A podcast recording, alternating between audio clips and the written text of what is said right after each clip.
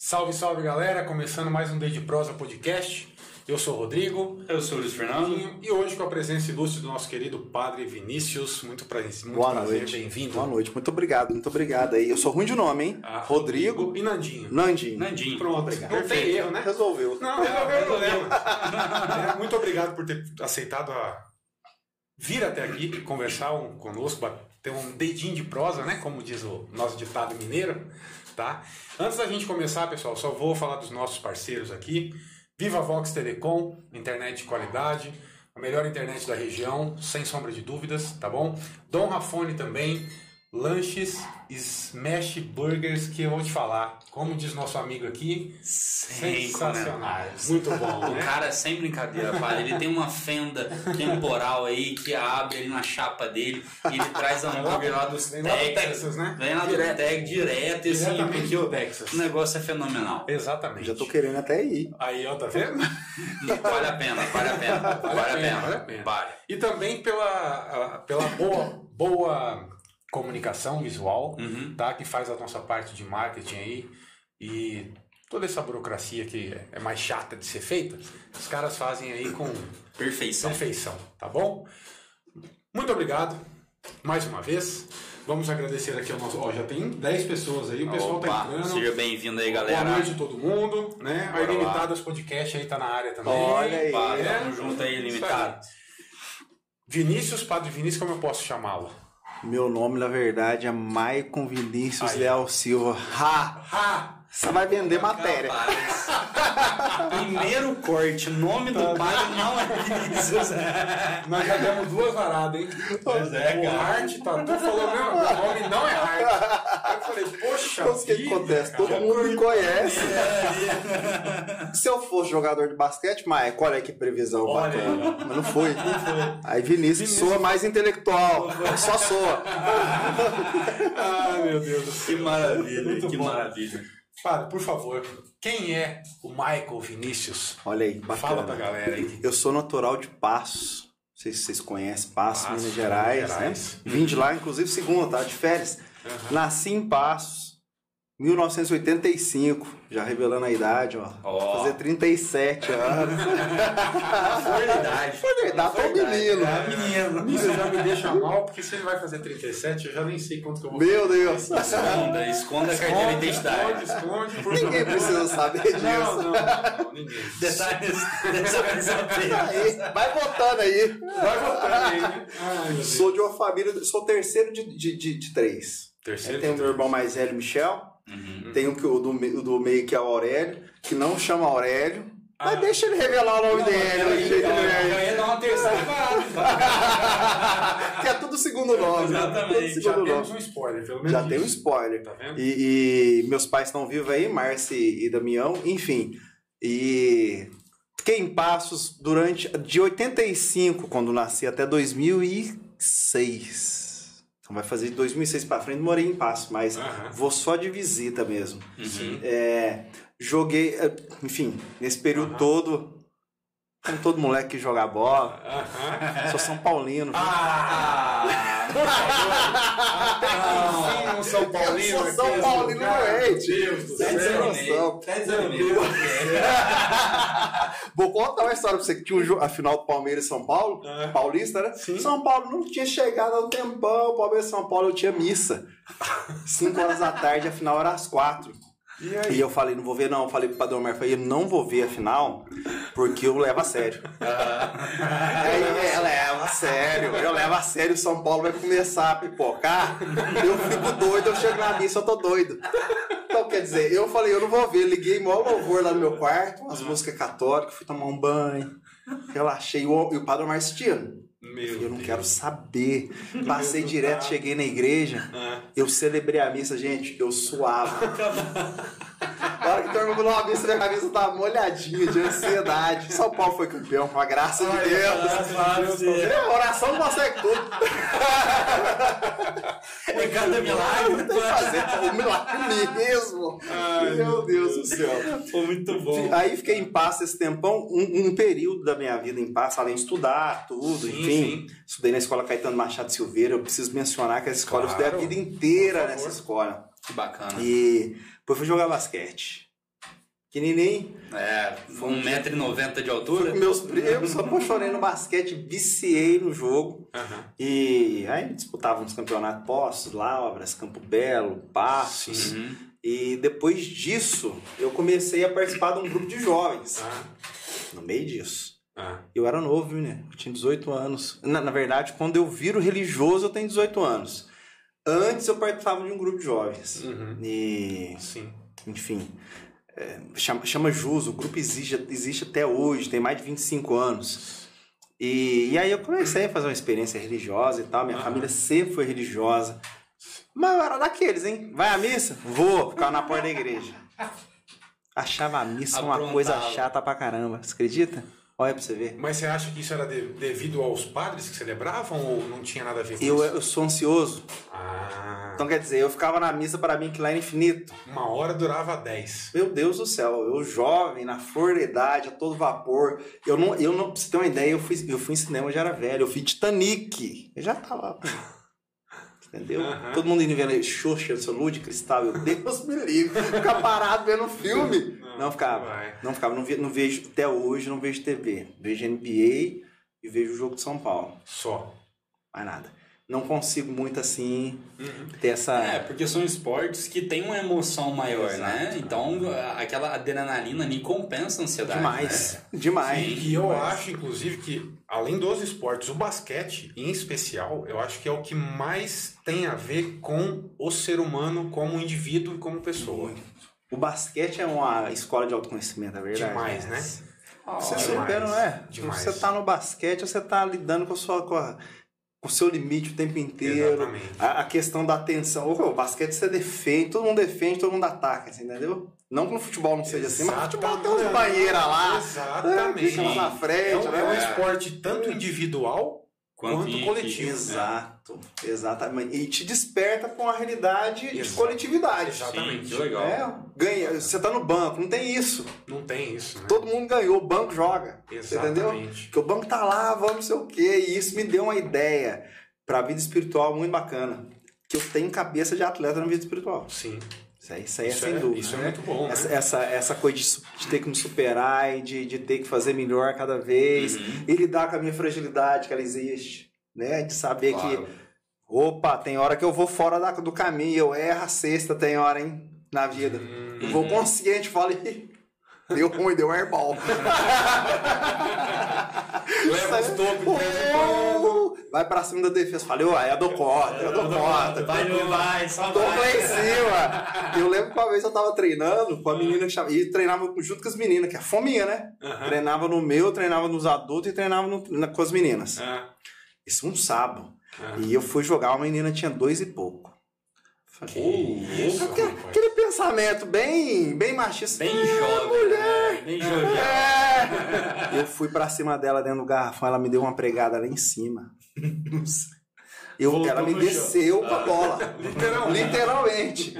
E aí você pega isso pra vida, Ah, que tem algumas situações que a gente, é- sobretudo quando a gente é jovem, mas hoje em dia ainda também, você, quando você desconhece a sua fragilidade, você erra demais. Hoje eu escutei um- uma coisa interessantíssima, que, que a Dani, Dani deve estar por aí, ó, a Dani Severino me mostrou um vídeo sim.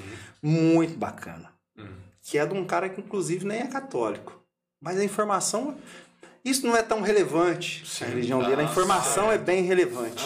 Sim. que ele fala que é, felizes são os fracassados que caminham na praia livremente. Que eles sabem no próprio limite, mais ou menos isso, né? A pessoa que só quer ganhar, vencer hoje na sociedade do, do, do, de- de- do resultado, que ela tem que produzir, não sei o quê. Imediatismo, Exatamente, ela não conhece o limite dela. Ela não tem a paz de ficar aqui num podcast tranquilo, batendo um papo com vocês, porque ela tem que mostrar que ela fala melhor que o cara que veio aqui para trás.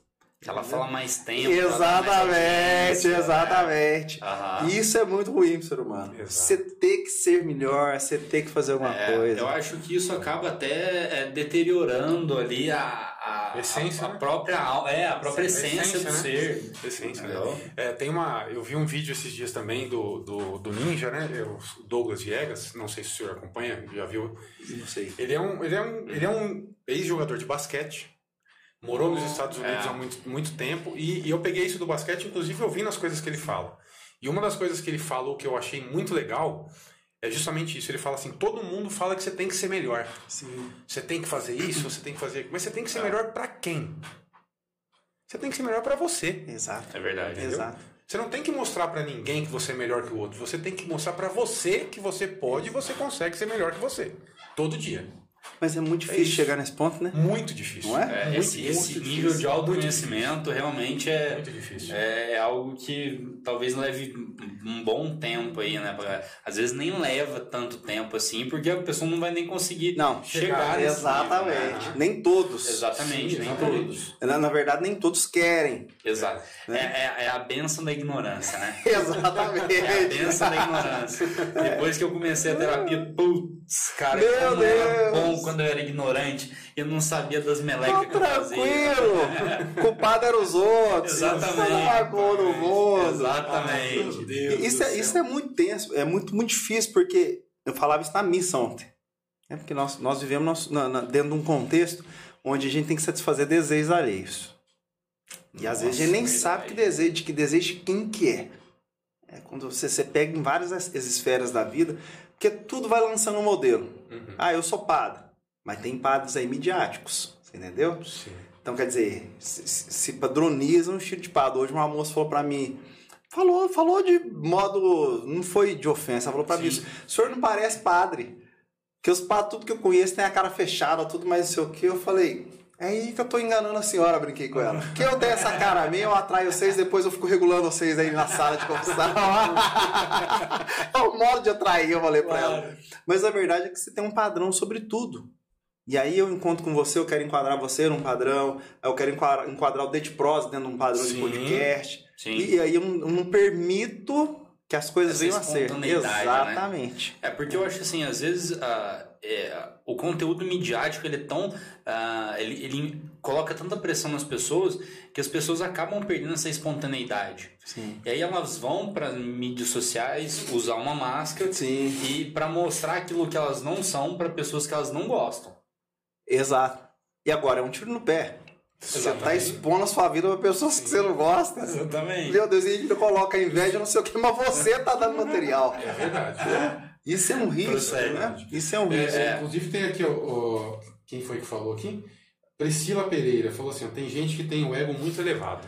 Demais. É. Eu, eu, Padre Vinícius, acredito que a terapia é necessária para todo tipo de ser humano. Amém.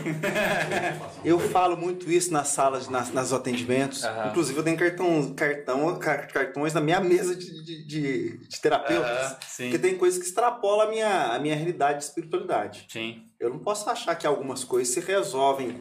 É, eu não posso ser tão leviano ao achar que algumas coisas se resolvem se eu mandar a pessoa somente lá na Capela do Santíssimo rezar. Eu acredito muito que isso é fundamental para a minha vida e para a vida cristã. Claro.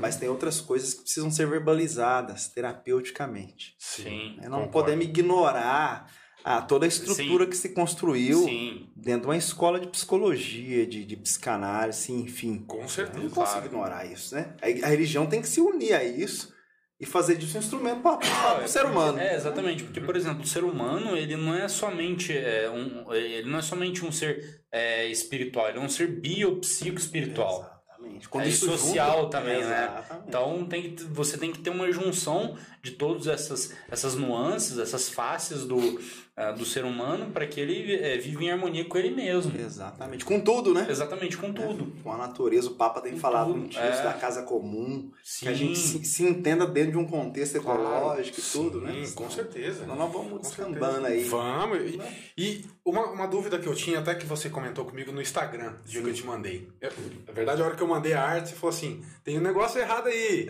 Eu não sou teólogo. É. Não sou teólogo. Explica isso pra Olha, gente. O que, qual é a diferença, por exemplo, a formação do padre? Ele estuda a teologia, Sim, correto? sim, sim. E para ele ser um teólogo, qual é a, a- a- o que separa? colocou- eu até não repostei a primeira vez, falei, eu não sou Sim. teólogo, né? Vou fazer aí, vai, vai falar, o padre tá... Sim, sim. Porque nós fazemos teologia. Certo. Então, quer dizer, a rigor, somos teólogos. Perfeito. Mas nós consideramos, enquanto pessoas sensatas, Aham. que o teólogo é aquele que se dedica ao estudo e ao ensino da teologia. Ele está Ah, por conta dessa entendi. pesquisa, né? Ele tá, várias pessoas são formadas em odonto, mas não são dentistas. Sim. É, elas entendi. Faz sentido. Exato, Entendi, elas não- não- não estão ali por aí, por aqui. Eu, eu, Aham. eu sou padre, não necessariamente teólogo. Entendi. Eu sei, aprendi a teologia. Mas quando eu preciso de alguma dúvida mesmo mais acirrada, eu vou nos, nos, nos padres que são estudiosos e falo, e aí? Nesse ponto, o que, que, que fala a teologia? Uhum. Que eu não estou o tempo inteiro por conta daquilo, eu estou envolvido com trabalhos pastorais, secretaria, é, atendimento de pessoas Uhum. e missas, enfim. Esses padres também fazem isso. Mas num tempo Exato. menor. Então a paróquia, às tempo, vezes, né? é, né? Ou uns têm paróquia, mas dão aula na faculdade. Entendi. São pessoas que se dedicam a esse estudo, né? Então, por isso Sim. que eu, eu não me sinto confortável, ah, é teólogo. Não, formei em teologia. É diferente ser teólogo. diferente. Ah, Diferente. Muito diferente. E, Que legal. E, e quanto tempo leva hoje, por exemplo, uma pessoa que quer entrar para se, se tornar um padre? Isso é, é um, é um Em- período grande, em, né? Ah, em média uns sete anos. Porque, por exemplo, ele entra no seminário no propedêutico, Uhum. que é um... Antes ele tá fazendo um acompanhamento aqui de fora. Sábado agora nós vamos enviar um, o Kaique, que é nosso acólito, Sim. que toca teclado na igreja Aham. e tal, vai pro seminário. Então ele vinha fazendo um acompanhamento durante um Ah, processo de um ano, entendi. talvez mais, depende como da se idade fosse dele. uma preparação. Isso. A paquera, Uhum. você entendeu? Aham. Tô afim. Aham. Faz o flerte. É, essas linguagens antigas. Você que tem menos de 18 aí, joga no Google. Exatamente. Entendeu? Vai no Dr. Google Vai no. Dr. Google. Você faz o flerte aqui, ó, paquera. Entrou pro seminário, propedêutico. Começou, tá ficando. Ah, Você entendeu? Sim. Aham. Ele fez o processo de filosofia, ele começa o namoro. Que é um processo de discernimento. Sim. Claro. É um ano de propedêutico. Ele vai prestar um vestibular para filosofia. Ah, Lá na nossa faculdade mesmo, na FACAPA. Mas tem que prestar o vestibular. Sim, tem que prestar, é tem que fazer a prova. é, tá, tem um negócio do MEC e tudo. Aham. Ele faz uma prova, ele passa, ele fica nesse tempo de propedêutico, tem umas, uns estudos, Sim. acompanhando com psicóloga. Sim. com Mas isso é como se fosse um internato ou não? Ele mora dentro do seminário. Mora Ele mora no dentro do seminário. Mora, mora. De vez em quando ele, os, esses seminaristas, que nós já chamamos, visitam a família, mas ele mora no seminário, dentro daquele, daquele regime de, de, um- de uma casa religiosa, de, que é o seminário. Horário para acordar, horário para estudar, horário para refeição, ele vai disciplinar isso. né? Isso, legal. Que é bem bacana, inclusive. E um desafio ao mesmo tempo para a formação. Até pra saber se você vai querer seguir esse Exato. caminho, né? É, se ele vai aguentar ali, né? É, pra saber Que é se só, você e vai... ele vai ter contato com os padres, Aham. ele vai daqui, daqui a um tempo começar a frequentar as paróquias, pra ele ver aquela vida, Aham. né? Ele vai conversar muito com, com os formadores, com o cuida do propedêutico, com o cuida da, da, da turma da filosofia ou teologia, que são essas três Aham. é, etapas formativas, né? Certo. E, e aí ele vai São- fazer um discernimento. Uhum. Se chegar depois que fizer teologia e falar assim, ó, mas parece. Eu hum, tô em dúvida, eu não vou, não. Ninguém vai forçar ele só porque ele fez teologia Entendi. a ser ordenado padre. Ah, entendi. Que é, uma, é é livre. Uhum. Além de, claro, passa por um conselho, Aham. bispo e tal, mas eu não posso forçar ninguém só porque ele teve uma formação a, ser, a assumir um compromisso desse. Perfeito. Né? É igual casamento. Uhum. É, tem pessoas que chegam a próximo ao casamento, tudo organizado. Padre, não vou casar. Tudo pronto, data marcada. E, e- e vou dizer, preferível que seja assim. É, porque você tá sendo honesto. Exato. E assim, né, Exatamente. quantas pessoas, pelo menos eu conheço várias, que casaram em dois, três meses separados. Exato. Não É, fez aquele discernimento. menos, É, até Conheço várias pessoas. Tem né? muito Várias. mesmo, né? Aham. É, muitas pessoas. É. Porque o que acontece? É o que nós, tá, nós tam, vamos girar ao redor daqui- do, do assunto que talvez seja um fundamental para o pensamento de hoje. Sim. Nos falta o conhecimento de nós mesmos. Esse é, autoconhecimento, exato, né? é. Ah, minha família queria que eu casasse. Mas quem que tava namorando? Verdade. Ah, minha mãe gostava tanto da minha noiva. Ah, não é sua mãe que vai casar? Sua mãe tá casada com seu Exatamente. pai, né? Ah, eu, é, enfim, engravidou, teve que casar porque fez antes da hora alguma coisa que não podia, enfim. Nós não podemos levar nessa perspectiva, que uma coisa não pode justificar a outra nesse sentido, né? Claro. Tem nada a ver uma coisa com a outra. Né? Seria, ó, a igreja entende que seria que tudo tem um tempo. Perfeito. Mas se a coisa aconteceu num tempo diferente e você come, é, come, é, contrair um sacramento Uhum. sem a consciência do que você está fazendo, Aí é, pro- aí, aí é complicado. Aí, Muito. aí envolve até um problema maior de, de, de até autoconhecimento. Porque, por exemplo, se você é, é, envolve uma, uma quebra de sacramento ali, então você não se conhece o suficiente para estar com aquela pessoa. Exato. E aí, lingua- aí em linguagem é, religiosa, você não esteve suficiente diante de Deus para se conhecer o suficiente. Que Santo Agostinho vai dizer, Caraca, Santo perfeito, Agostinho, né? isso. Santo Agostinho é o, um, grande filósofo, um grande teórico, ele vai dizer: Tarde vos amei, ó beleza tão antiga e tão nova. Eis que estavas fora e eu, de, eis que estava dentro e eu fora a procurar-vos. Chamastes, gritastes, interrompestes a minha surdez, ele vai falar, né? Quer dizer, enquanto ele não entrou nele, e, e- e- e vai cantar a poesia, né? Uhum. É, entrei no meu íntimo sob tua guia. Quer dizer, Deus me pega pela mão, me leva para dentro de mim, para que dentro de mim eu veja de verdade quem eu sou sobre a luz de Deus. Não podemos, isso, não né? podemos encarar a verdade se nós não estivermos diante da verdade. Claro. E esse é o caos. Porque, Muito. Você entendeu? É o que, é o que barra. É, exatamente. Muito. Esse é o caos. O que, que acontece hoje nas relações que nós mantemos? Aham. Nós queremos anular a transcendência. A, a transcendência eu estou chamando Deus. Uhum. Né? Então, então, nós queremos anular a transcendência. E aí eu quero me conhecer em face de você. Só que você também é confuso como eu. E aí, como é que Eu bebo as suas confusões, eu bebo as suas, misturo a minha vida, perco de mim. Começo a viver a sua vida. Vai lá na Nossa, frente isso eu reclamar, conheço- né? Isso eu conheço muito. Muito. Ah, vivi a vida inteira para ele. Sim. Você entendeu? Me perdi na vida dele, não fiz nada. Deixei minha faculdade por causa de não sei o que e tal. Você entendeu? Aí, tem um, aí nós ficamos perdidos um nas vida, na vida do outro. E no fim terminamos vazios com sintomas de tristeza, que às vezes chega a depressão, porque falta sentido e vai faltar vontade de vida. Perfeito. E olha só o que E a aí, Priscila. e aí, o que, que você vai oferecer pro outro, né? Exato. É. Ah, é o caos, é isso que É, exatamente, é o caos que Esse você é o oferece caos. pro outro. Exato. É. Olha só o que a Priscila, fa- é, é, Priscila Pereira falou aqui. Ah, existe uma frase da Clarice Lispector que diz: A vida é um poema em construção. Nós somos assim, estamos sempre em construção. Perfeito. É isso. É, eu acho que, que não existe uma frase mais precisa pra Exato. gente poder falar aqui. Cara, que legal. É, você- nós estamos compondo a vida. né? É, e, e- e, assim, cê- é, eu fico nessa, nessa indagação até. O que, que será que leva as pessoas a refutarem a própria imagem de viver e preferir a imagem do outro? Eu vivi numa comunidade de espiritualidade monástica. Então nós bebíamos na fonte dos padres do deserto. Isso é antes de surgimento de psicologia, de qualquer coisa. Nós estamos falando do século III da era cristã. Caraca. É, nós estamos Faz falando. tempo? Nossa! nós estamos falando do, do, do- do deserto do Egito. Aham. Eh, de Santo Antão, monge, o primeiro monge que nós temos notícia. E o que que acontecia? Hoje mesmo eu, eu citei alguns exemplos, alguns conselhos de Santo Tomás, que hoje é dia de Santo Tomás, Aham. e Santo Tomás fala sobre a tristeza. Os monges entendiam a tristeza como um pecado. Mas não era tristeza circunstancial, não. Você perde alguém, fica triste. Você perde o peso, fica Nossa, triste. Tristeza É. existencial. Isso. Aquela tristeza que produz a ausência do sentido. Aham. Então eles chamavam e davam um nome, que eles nomeavam é, as paixões da alma, eles chamavam de demônio, mas no sentido de- de- do- daquele mal que, que existe em nós, da nossa tendência pro mal. Sim. Então eles chamavam de demônio da assídia, um dos demônios. Assídia.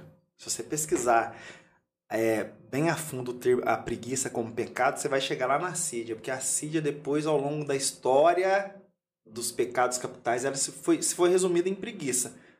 Que ela- pode ser que tenha perdido um pouco. Aham. Porque a CID a rigor, claro que vai ter é, é, gente muito mais capacitada para falar disso do que eu, mas a CID a rigor é a ilusão que o monge, no caso a pessoa, cria a respeito da vida.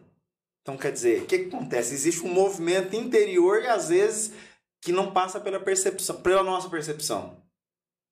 Vou dar o exemplo do deserto para dar o exemplo aqui. Lá no deserto, o monge trabalhava no sol, acordava às três da manhã, na vigília, não sei o quê, ia fazer cesto, o trabalho era manual. Você pensa que enfadonho é isso? Hoje nós pensamos isso, subimos na parede aqui se montar lá pra fazer um trabalho desse daí. Exatamente, né? Nós damos conta. Aham. É, entra um paciente, sai outro, entra um paciente, sai Nossa outro. senhora, você fica louco. Você entendeu? Agora você tá no trabalho manual aqui, ó. Com fome, porque fazer um jejum. No calor, Exato. No deserto, sol a pino. E eles ali. Aí quando vê, vinha um pensamento deles falar assim: e se eu não tivesse aqui? Tem gente lá na cidade, nos grandes centros, vivendo a vida descasada, aproveitando a vida, gozando listamente Aham. dos prazeres da carne, não sei o quê. E nessa viagem, para usar um termo bem, bem comum, ele ia. Ele construía uma realidade não só de pensamento, porque ele estava viajando, mas ele passava a viver na, na, naquele desejo. Quando ele volta para a realidade dele, o que, que ele tem? Deserto, sol, pão com cinza, que era o que comiam, aham. jejum e penitência. Então aquilo Nossa. deprimia o espírito dele. Que a, a provoca a depressão do espírito. O fundamento da tentação da sídia é te deixar tri- entristecido. Para que entristecido você se torne vítima de qualquer outro tipo de sedução.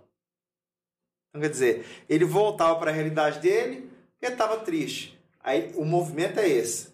Se detecta um vazio, essa vida está muito ruim. Vamos trazer para o dia de hoje. Vida ruim. Nossa, tem dentista amigo meu, tem psicólogo amigo meu aí que tá bolso cheio de dinheiro. Ou vejo os caras postando stories na praia. Como é que compra um carro desse sem dentista sem psicólogo? Eu tô trabalhando pra caramba. Difícil pagar minhas contas. Ficou difícil. Aí você fica ali no Instagram, no Facebook, você Nossa. zapeia nos stories, É você olha os status dos outros. Quando você volta pra sua vida, você fala: minha vida é chata demais. Exato. Que a minha namorada é chata pra caramba, me cobra. Eu chego lá em casa é, só escutando problema, coisa difícil, parece que ninguém tá vivendo essa vida. Você voltou num estado de depressão já. Sim. Você não suporta aquilo, você consome mais ainda a vida alheia. Uhum. Vai, volta, vai, volta. Até que nós chegamos num ponto depressivo, angustiante e severo, Sim. onde a vida de verdade perde o sabor e aí as causas são cruéis. né? Então, quer dizer, os monges já previram isso lá, século terceiro estava falando disso, que o ser humano precisa, em linguagem espiritual, se manter diante da cruz. Mas é se manter vivo. Exato. A realidade humana está na cruz para o cristão. Aham. Entendeu? A vida é doação. A vida existe sacrifício. Não tem nenhuma salvação que se construa sem que não, que não haja Não sacrifício. sacrifício. O jogador de basquete, você pega um LeBron James, você pega o pé do LeBron James, o pé dele é arrebentado. Exatamente. O Jordan, você já viu, você viu que, que documentário do Jordan? Vê. Meu Deus. Nossa. Não, É. É, você tá louco? O que, É que o. Jordan. Jordan não tinha o tênis, matava os pés dele, o Jordan se abstinha um tanto de coisa. Ele era focado em ganhar as coisas, obcecado em ganhar, você Exatamente. entendeu? Então ele se privava de um tanto de coisa. Ele treinava, ele jogou com 40 graus de febre. O Jordan fez mais de 40 pontos. não é à toa que é um se tornou. o que se tornou, né? Exatamente. É, Então, pode fa- pode- faça Não. Você chega, você, você chega na vida onde hoje se vende uma ideia de, de felicidade, onde você exclui as pessoas e, e você não precisa de ninguém para ser feliz, meu Deus do céu. Isso é verdadeiramente pavoroso. É, Né? é verdadeiramente pavoroso e verdadeiramente real que a gente vive É, isso. Exato. Isso, às vezes, eu acho que é o que mais dói na, na- na gente. Que é, é- é essa inconstância que o sistema que nós estamos inserido apresenta pra gente. É constantemente você precisa, você precisa, É, o que eu tava você falando, precisa, né? você Exato, precisa. né? Exato. E só que você precisa, mas você não é. E, e aí, depois que você conquistou, e, e depois? E aí? Eu adoro Que- essa e aí? pergunta. E, E, e é o depois? O que, que vem depois? né? Exatamente. E aí, E agora? depois? E depois? É isso, cara. E isso leva muita gente pra depressão. Com certeza. Nossa! E leva muita gente pro suicídio também. Muito! O que tem de gente que suicida por consumir coisas mentirosas na rede social, gente? Não é? Você já não faz ideia. Procede. Exato, a gente falou muito Nossa, sobre isso em falou outros mesmo, podcasts falou sobre mesmo. máscaras, né? muita, muita, muita. E, e eu vejo, eu vejo isso é, com muita tristeza, porque as pessoas elas querem parecer para outras pessoas o que elas não são, né? Então assim, pô, pô, igual você falou, não, fulano tá na praia, fulano é, é dentista e comprou um carro Aham. desse jeito. Cara, foca, foca em você. E você? Esquece os outros que Exatamente. você vai ter tempo de, de tentar fazer algo por você, Eu acho assim né? que. Eu acho que isso é o principal. É, e Muito. assim, e tirar essa ideia de que o outro é padrão pra você. Exato. Não é, ninguém é Entendeu? igual. Não. Não, entendeu? Você é seu padrão. Exato. E a única coisa que você tem que pensar é que a, a, você tem que ser melhor que você ontem. Meu Deus, eu tinha um confessor fenomenal, Padre Narciso, Ah. mora em Caldas, aí eu ia conversar com ele e falava assim: Pô, agora você reza comigo, que eu seja melhor hoje do que fui ontem. Só isso! Você entendeu? É isso. Mas aí, olha, olha a quantidade de conselho nessa frase. Não é Muito. só isso. É tudo É isso. tudo isso, É exatamente, tudo isso, é tudo né? Não isso. sei se vocês já leram um livro, eu nunca li, eu já li um texto desse livro. O livro, se não me engano, chama 29,99. Não Que, um, que é um cara que é um, um top no marketing e que decidiu pedir demissão da empresa de marketing e ele denuncia o modo de fazer marketing. Ele fala no texto que eu não eu posso até ver se eu acesso esse Aham. texto e mandar para vocês. Que ele fala no texto é, é nós criamos coisas, eu- nós criamos celulares que daqui a uma semana vão estar ultrapassados. Gente, gente, gente feliz não consome, nós queremos vocês vazios. Nossa. Entendeu? Ele fala isso. cara. Ele fala isso. Ah, Exatamente. É. Quando você não é o produto, quando, quando você não tem o produto, o produto é você. Exatamente. É isso. Ué? É isso mesmo. Nossa, cara. Isso é choque. pesado. cara. É É. verdade, cara. Isso é E a gente não pesado. percebe isso. É, porque a gente É. vive no automatismo. É, É. Eu, eu vi hoje o Felipe Tito falando uma coisa muito legal. Ele falou o seguinte: o celular hoje é parte do nosso corpo. Totalmente. Não tem, É. Você nem sai de casa sem celular. É, pa- é parte do nosso corpo. né? Ele falou: se você conseguir ficar 24 horas sem o celular, você não tem ideia de como a, a sua consciência e o seu subconsciente vão reagir no dia seguinte. Olha que bacana. Que nós estamos entorpecendo, né? Você não Mas tem ideia é, do que pode mas acontecer. é, e aí eu, eu até digo mais, porque o que acontece? Tem um, uma, uma- um documentário na Netflix chamado Dilema das Redes. Meu Deus, eu vi isso. Cê- O senhor viu? Então o senhor entende o que, que eu vou falar aqui, né?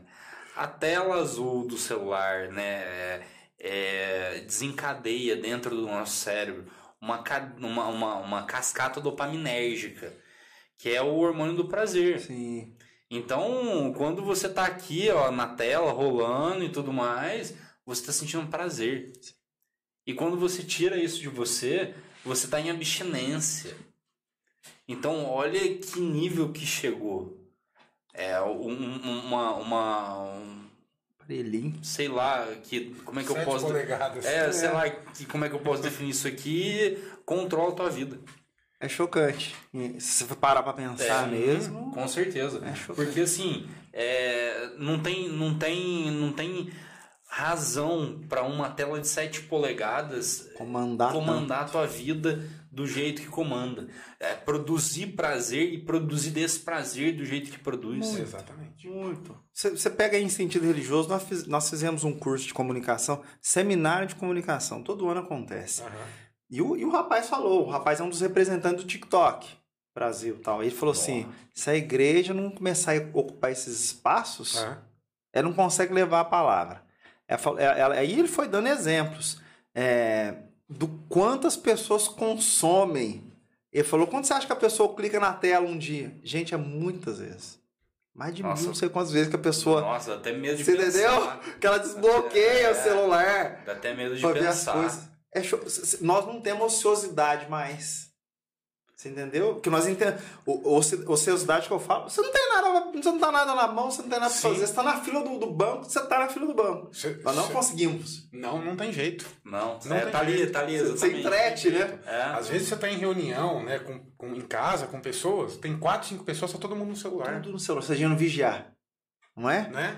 Você tem que, tem que criar algumas regrinhas, né? Na casa paroquial de Itajubá, que eu Aham. morava na Nossa Senhora das Graças, não se levava o celular pra cozinha, não podia pra mesa. Então eu e o padre fizemos esse acordo. Legal. Senão, tocou. Você Você... conversa, né? E outra, tem uma coisa que a gente não raciocina. No WhatsApp não pode ter uma coisa séria que te comunique pro WhatsApp. Se alguém morreu na sua casa, as pessoas vão te ligar. É. Só que o WhatsApp toca, a gente quer ver que tá tendo a Exatamente. mensagem com desculpa que pode ser alguma coisa muito E urgente. sabe que não é, Não na é. maioria das vezes. É, né? não sabe que não é como. porcaria Exato. Exatamente. Cara, é, é isso é muito, é muito doido. É, né? é muito doideira doido. isso. É muito doido, ó. Tem a Priscila, a Priscila tá comentando bastante. Obrigado, Priscila. Vai mandando mesmo. Ele falou que tem outra fase que eu gosto muito. O processo fere, mas o propósito cura. Olha que maravilha. Ah, mas isso é verdade. Isso é bonito. Chega a ser emocionante. Né? Você pega Jesus na- no caminho da vida. Todo mundo, eu acho que deve ter visto o filme do Mel Gibson. Sim. Que, se tornou. foi um dos melhores Exato. filmes. É antes e depois Foi um dos desse melhores filme filmes que eu já assisti. no cinema, não é? É, sim.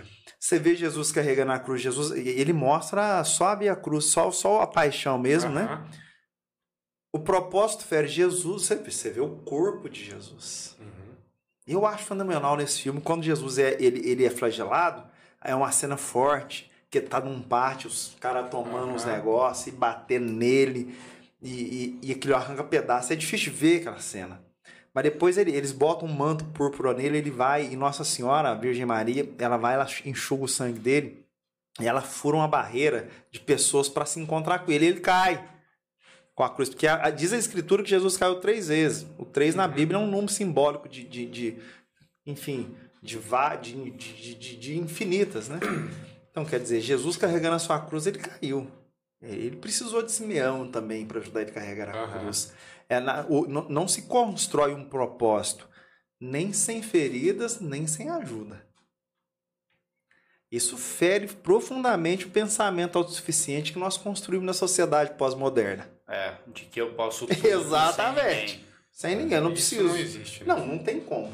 É impossível. Para que nós estejamos Não. aqui, tem alguém cuidando do, do computador, tem alguém monitorando esse som, tem, Exato. tem a provedora de internet tem que manter essa internet no ar, se É. dá um pane na cidade Exatamente. e cai tudo, nós não conseguimos ficar ao vivo. É. É, O Einstein tem esse pensamento, quando ele escreve naquele livro Minha Vida, que é um livro que tem do Aham. Einstein, ele fala isso. A ideia de dependência que ele tinha. Ele falou pra eu estar que alguém tem que passar minha roupa.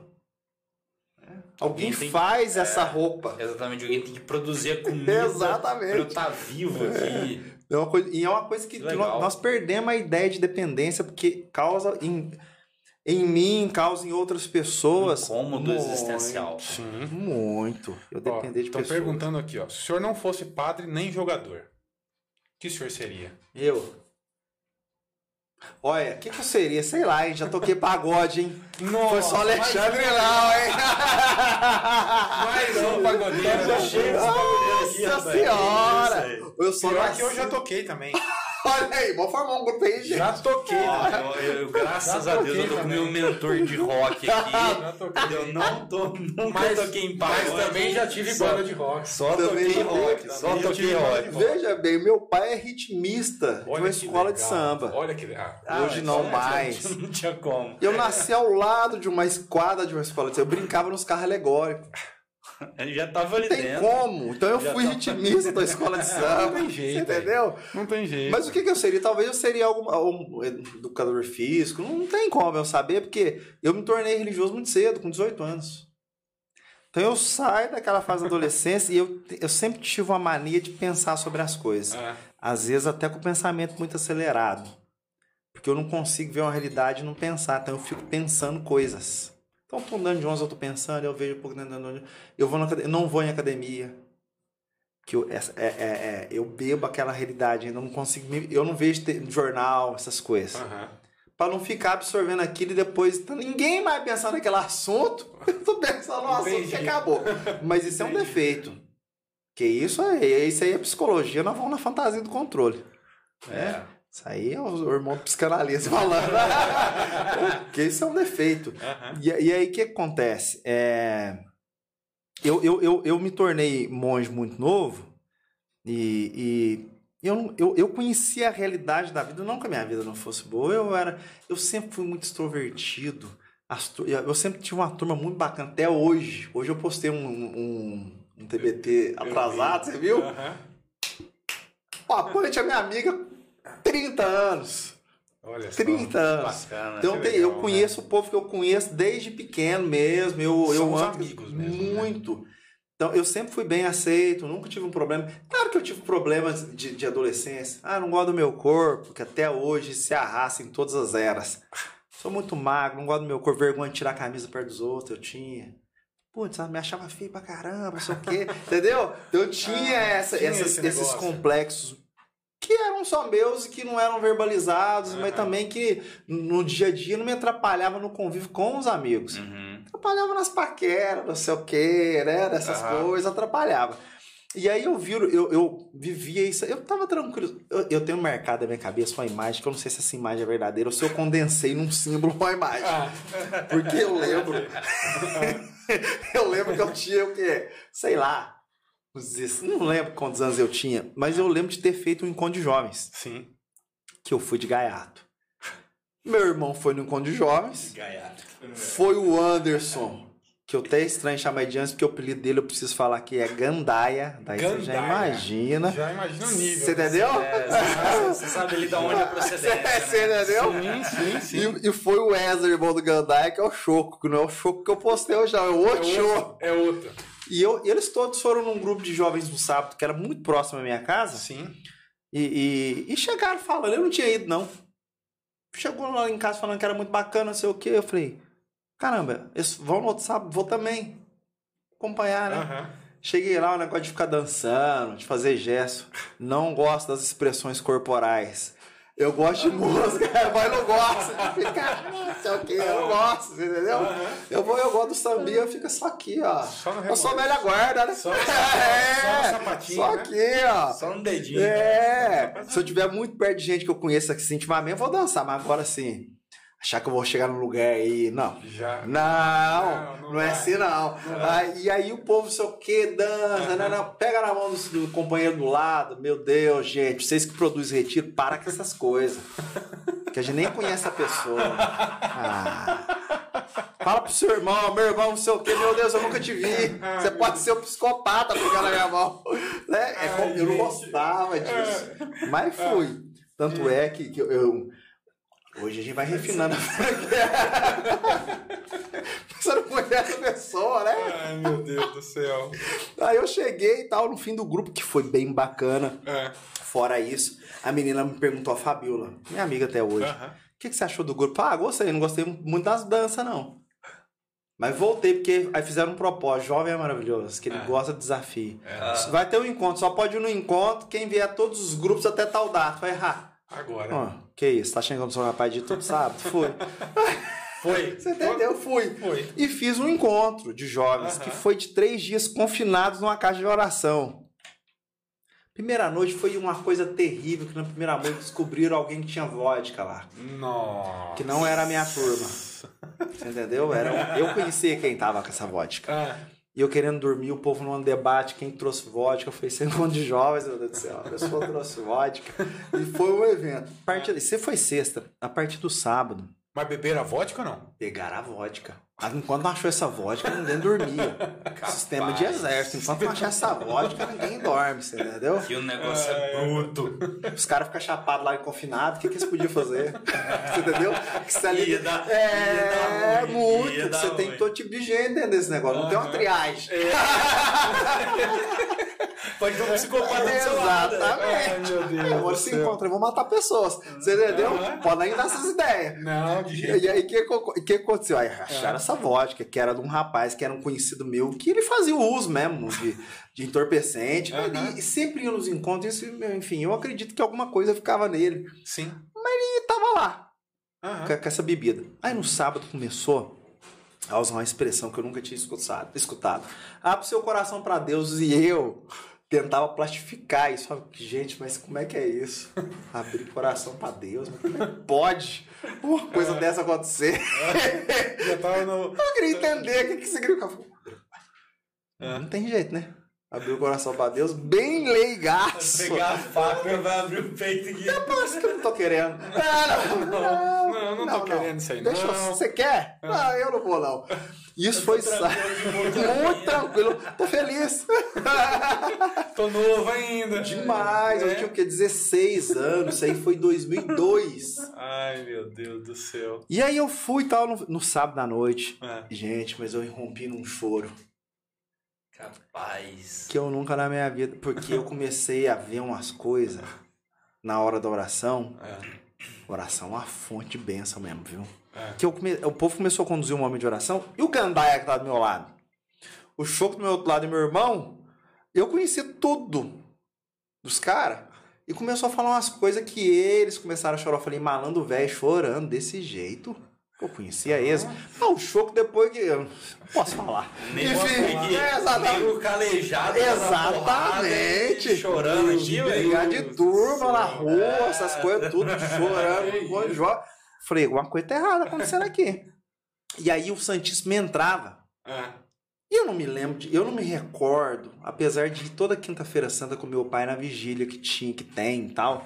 Mas não me recordo de, ter ficado diante do Santíssimo com tanta clareza de saber que era o até eu- Então era uma imagem. Sempre tava lá, meu pai, eu adorava ir porque você saía meia-noite, entendeu? Você tinha essa possibilidade domingo, de é, ficar na praça, trocando uma é. ideia. É. Ah. Entendi. uma chance. E aí eu ia, mas não ficava lá diante do Santíssimo, Adorando. que tendo a consciência que o meu pai tinha do que que ele Aham. tava fazendo. E aí eu vi que no fim, no fim ia sair o Santíssimo, mas eu não vi, eu não vi a âmbula, porque não tava no ostensório, tava dentro da âmbula, que é aquele, que é aquela, aquele cálice, né? Aham. Para o pessoal entender que fica a hóstia. Eu vi só o paninho, que é o corporal. E não sei por que me deu uma vontade de chorar. Que eu comecei a chorar de Ah. soluçar. Olha que loucura. Veio gente aqui isso. me conter aqui de me ajudar. Que eu sentei na cadeira e eu chorei de soluçar. Alguma coisa aconteceu que eu não sei te dizer até hoje o que, que é. Só sei que eu saí dali domingo. Fui na missa. É uma coisa. é, nó- Nós somos persistentes quando nós não queremos uma coisa. Eu fui na missa no domingo de encerramento do encontro É. e não voltei no grupo. Eu morava aqui a igreja é aqui. Então eu dava uma volta para ir pro treino do basquete para não passar na porta do corpo. O povo também não me ficar me chamando pra ir naquele negócio de novo. Quer dizer, inconscientemente eu sabia que Aham. já era. Já era. Fui pego. Você entendeu? Então você acha que foi ali? Exatamente Ali foi ali. A virada de chave. Ali Deus me seduziu de alguma maneira. Já estava me seduzindo ao longo da Aham. vida. Aham. Mas ali, de alguma maneira, eu experimentei uma coisa que eu nunca, Nunca experimentei na minha vida, que é poder ser fraco na frente dos outros. É porque É? o basquete te dá muito disso, né? Tipo assim, o empoderamento. Exato. Eu posso chegar lá e fazer a cesta, eu Nossa, posso. cada vez lá mais. o, Exato. o tocão nele. Exatamente. E, e o grupo, Coisa, o contexto cultural que eu cresci. Que na minha família, ok, o mais novo, eu sempre Uhum. fui muito, muito bem cuidado, sei o quê, mas na rua é outra coisa. É, o contexto cultural que eu cresci não tem como você ser fraco. Não tinha essa possibilidade de ser fraco. Eu entrava na briga dos meus irmãos, sei o quê, eu era o menor, você entendeu? Porque esse é o contexto, né? Não é um contexto de gente. Era era de gente violência? Não, mas era um contexto de rua. Era um contexto de. Aham. Eu via as brigas na porta do bar, os caras davam tacada na, na orelha, orelha caindo, os caras, enfim. Polícia na. Pra prender o povo, eu correndo atrás. Minha mãe conta essa história até hoje. Eu correndo atrás falando, tá ali, minha mãe, menino de Deus, pelo amor de Deus, entregando. Era esse contexto. Tá entregando os outros. Nossa senhora! Olha Nós moramos aqui! Olha uma criança. então esse contexto é muito interessante É. como que ele forma caráter e a consciência das nossas fragilidades. Também nós formamos um caráter em cima disso. Ah, eu não quero ser assim. Eu, me- eu me lembro de escrever poesia novinho. Pô, filho, vou voltar a escrever poesia agora. Em Santa Rita do Sapucaí, depois de quanto legal. tempo? Nossa. Que eu matei essa sensibilidade, você entendeu? Aham. Sim. por algum motivo que eu, agora não me recordo. Mas são essas coisas. E, e aí o que acontece? Aquela experiência me gerou essa possibilidade de chegar nos, nos meus amigos e falar: eu não tô legal, hoje eu tô, tô bom, não. Tanto é que hoje, com facilidade, eu digo que eu não tô legal. Hoje eu, hoje eu tava conversando com uma amiga minha, falou: você não tá bem, né? Eu falei: não, umas coisas aí. que Umas aconteceu, coisas que eu li, é. de notícia e tal, e eu, eu Absorveu absorvi isso daí, mas já Aham. já tô bacana. E aí, depois daquilo eu volto. Então, o que, que eu queria dizer que eu lembrei? Eu lembro que eu tava voltando de um, de um, de um, de um, passeio com os meninos, eles ficaram e eu vim, cada um morava num lugar, Aham. e eu subi pro meu Sim. bairro sozinho, Ah. pensando. Sim. E eu lembro de ver passar um casal, Hum. eu falei, caramba, todo mundo é feliz, parece que eu não tô, não. Nesse sentido, que no nível que eu queria estar. Uhum. E aí, o que, que eu faço? Um movimento de aposta. Eu falo, eu vou voltar pro grupo. Se der bom, deu. Se não der, Lascou, ah, foi tudo. aí já era. Aí é pra cima mesmo, do jeito que o mundo mandar. Né? Aí eu vou pro grupo de jovens, e Deus que sabe que eu gosto de saber das coisas, me botou num estudo bíblico com um amigo meu, Jean Kender. Olha o nome. Como que é o nome? Jean Kender. Kender. Metaleiro, viu? Metaleiro. Iron Maiden, Ó. de site passe no Rio de Janeiro voltar. Ó. Ó, Tá vendo Rock em Rio. Aí, ó. Eu gosto de Metallica Dos por causa dele. É, porque também. ele me ensinou. Já, acho que pegou aquela época Bon Jovi, que vocês tudo deve ter posto Bon Jovi na época.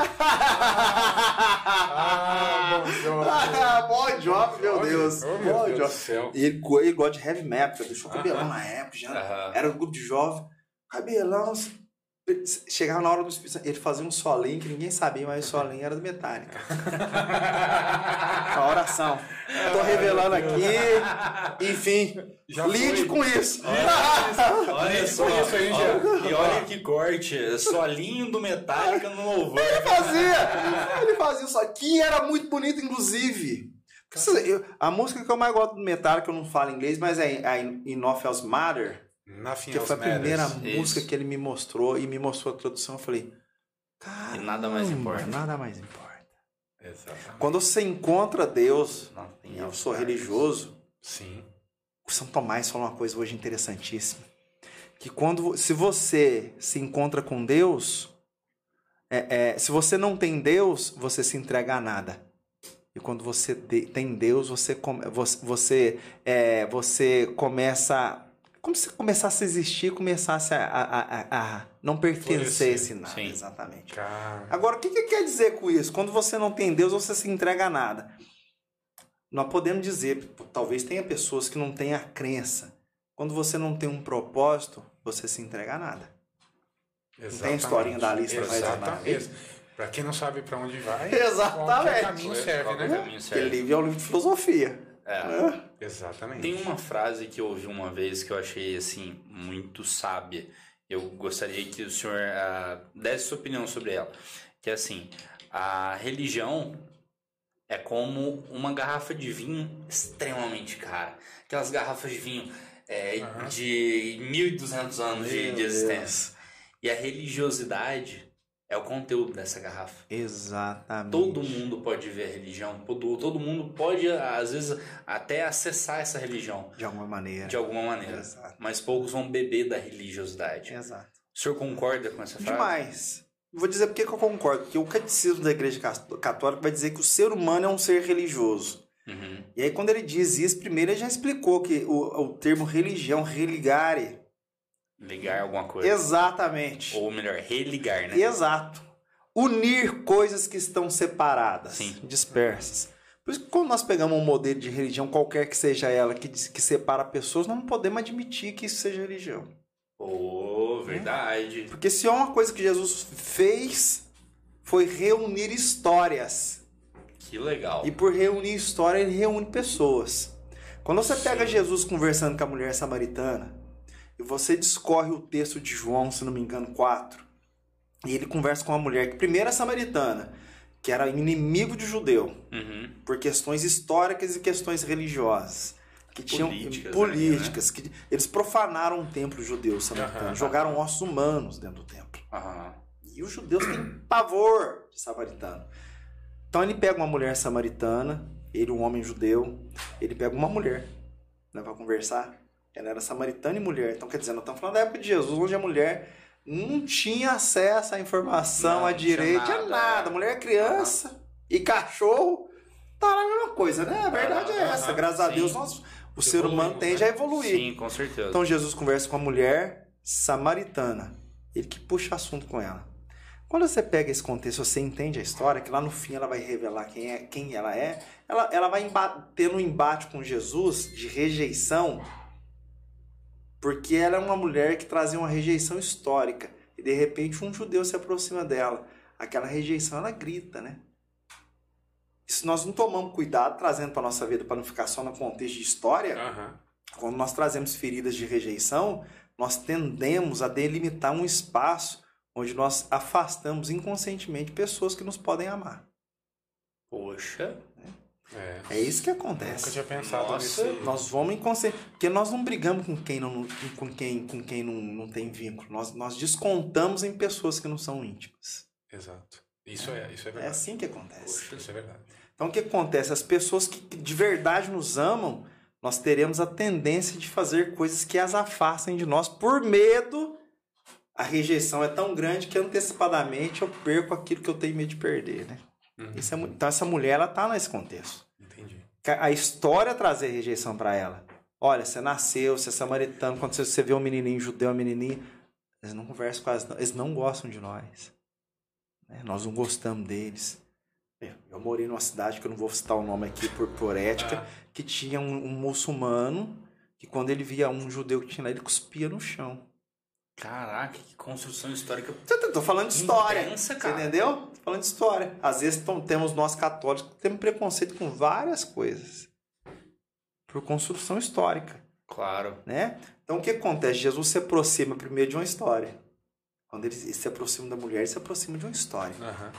Porque Deus, ele Deus nos salva dentro da história.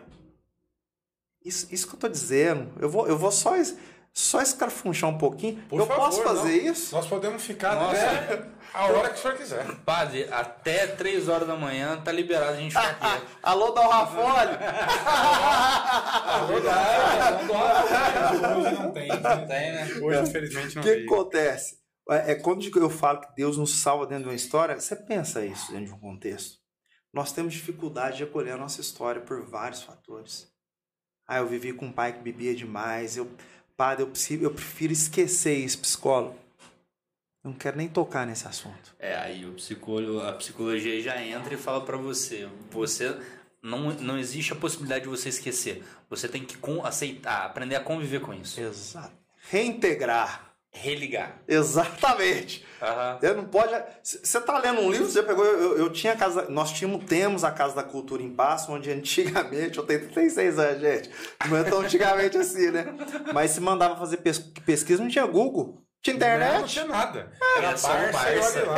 Exatamente. Era Você tinha que ir na biblioteca pública, pegar os textos. Né? lá e... É. Foi um negócio que eu não tinha dinheiro. Minha mãe era professora, eu nunca passei necessidade, mas o papel de tirar desenho é caro naquela época. Minha mãe me ensinou a fazer quando ela não podia comprar, passava vela, passava ferro.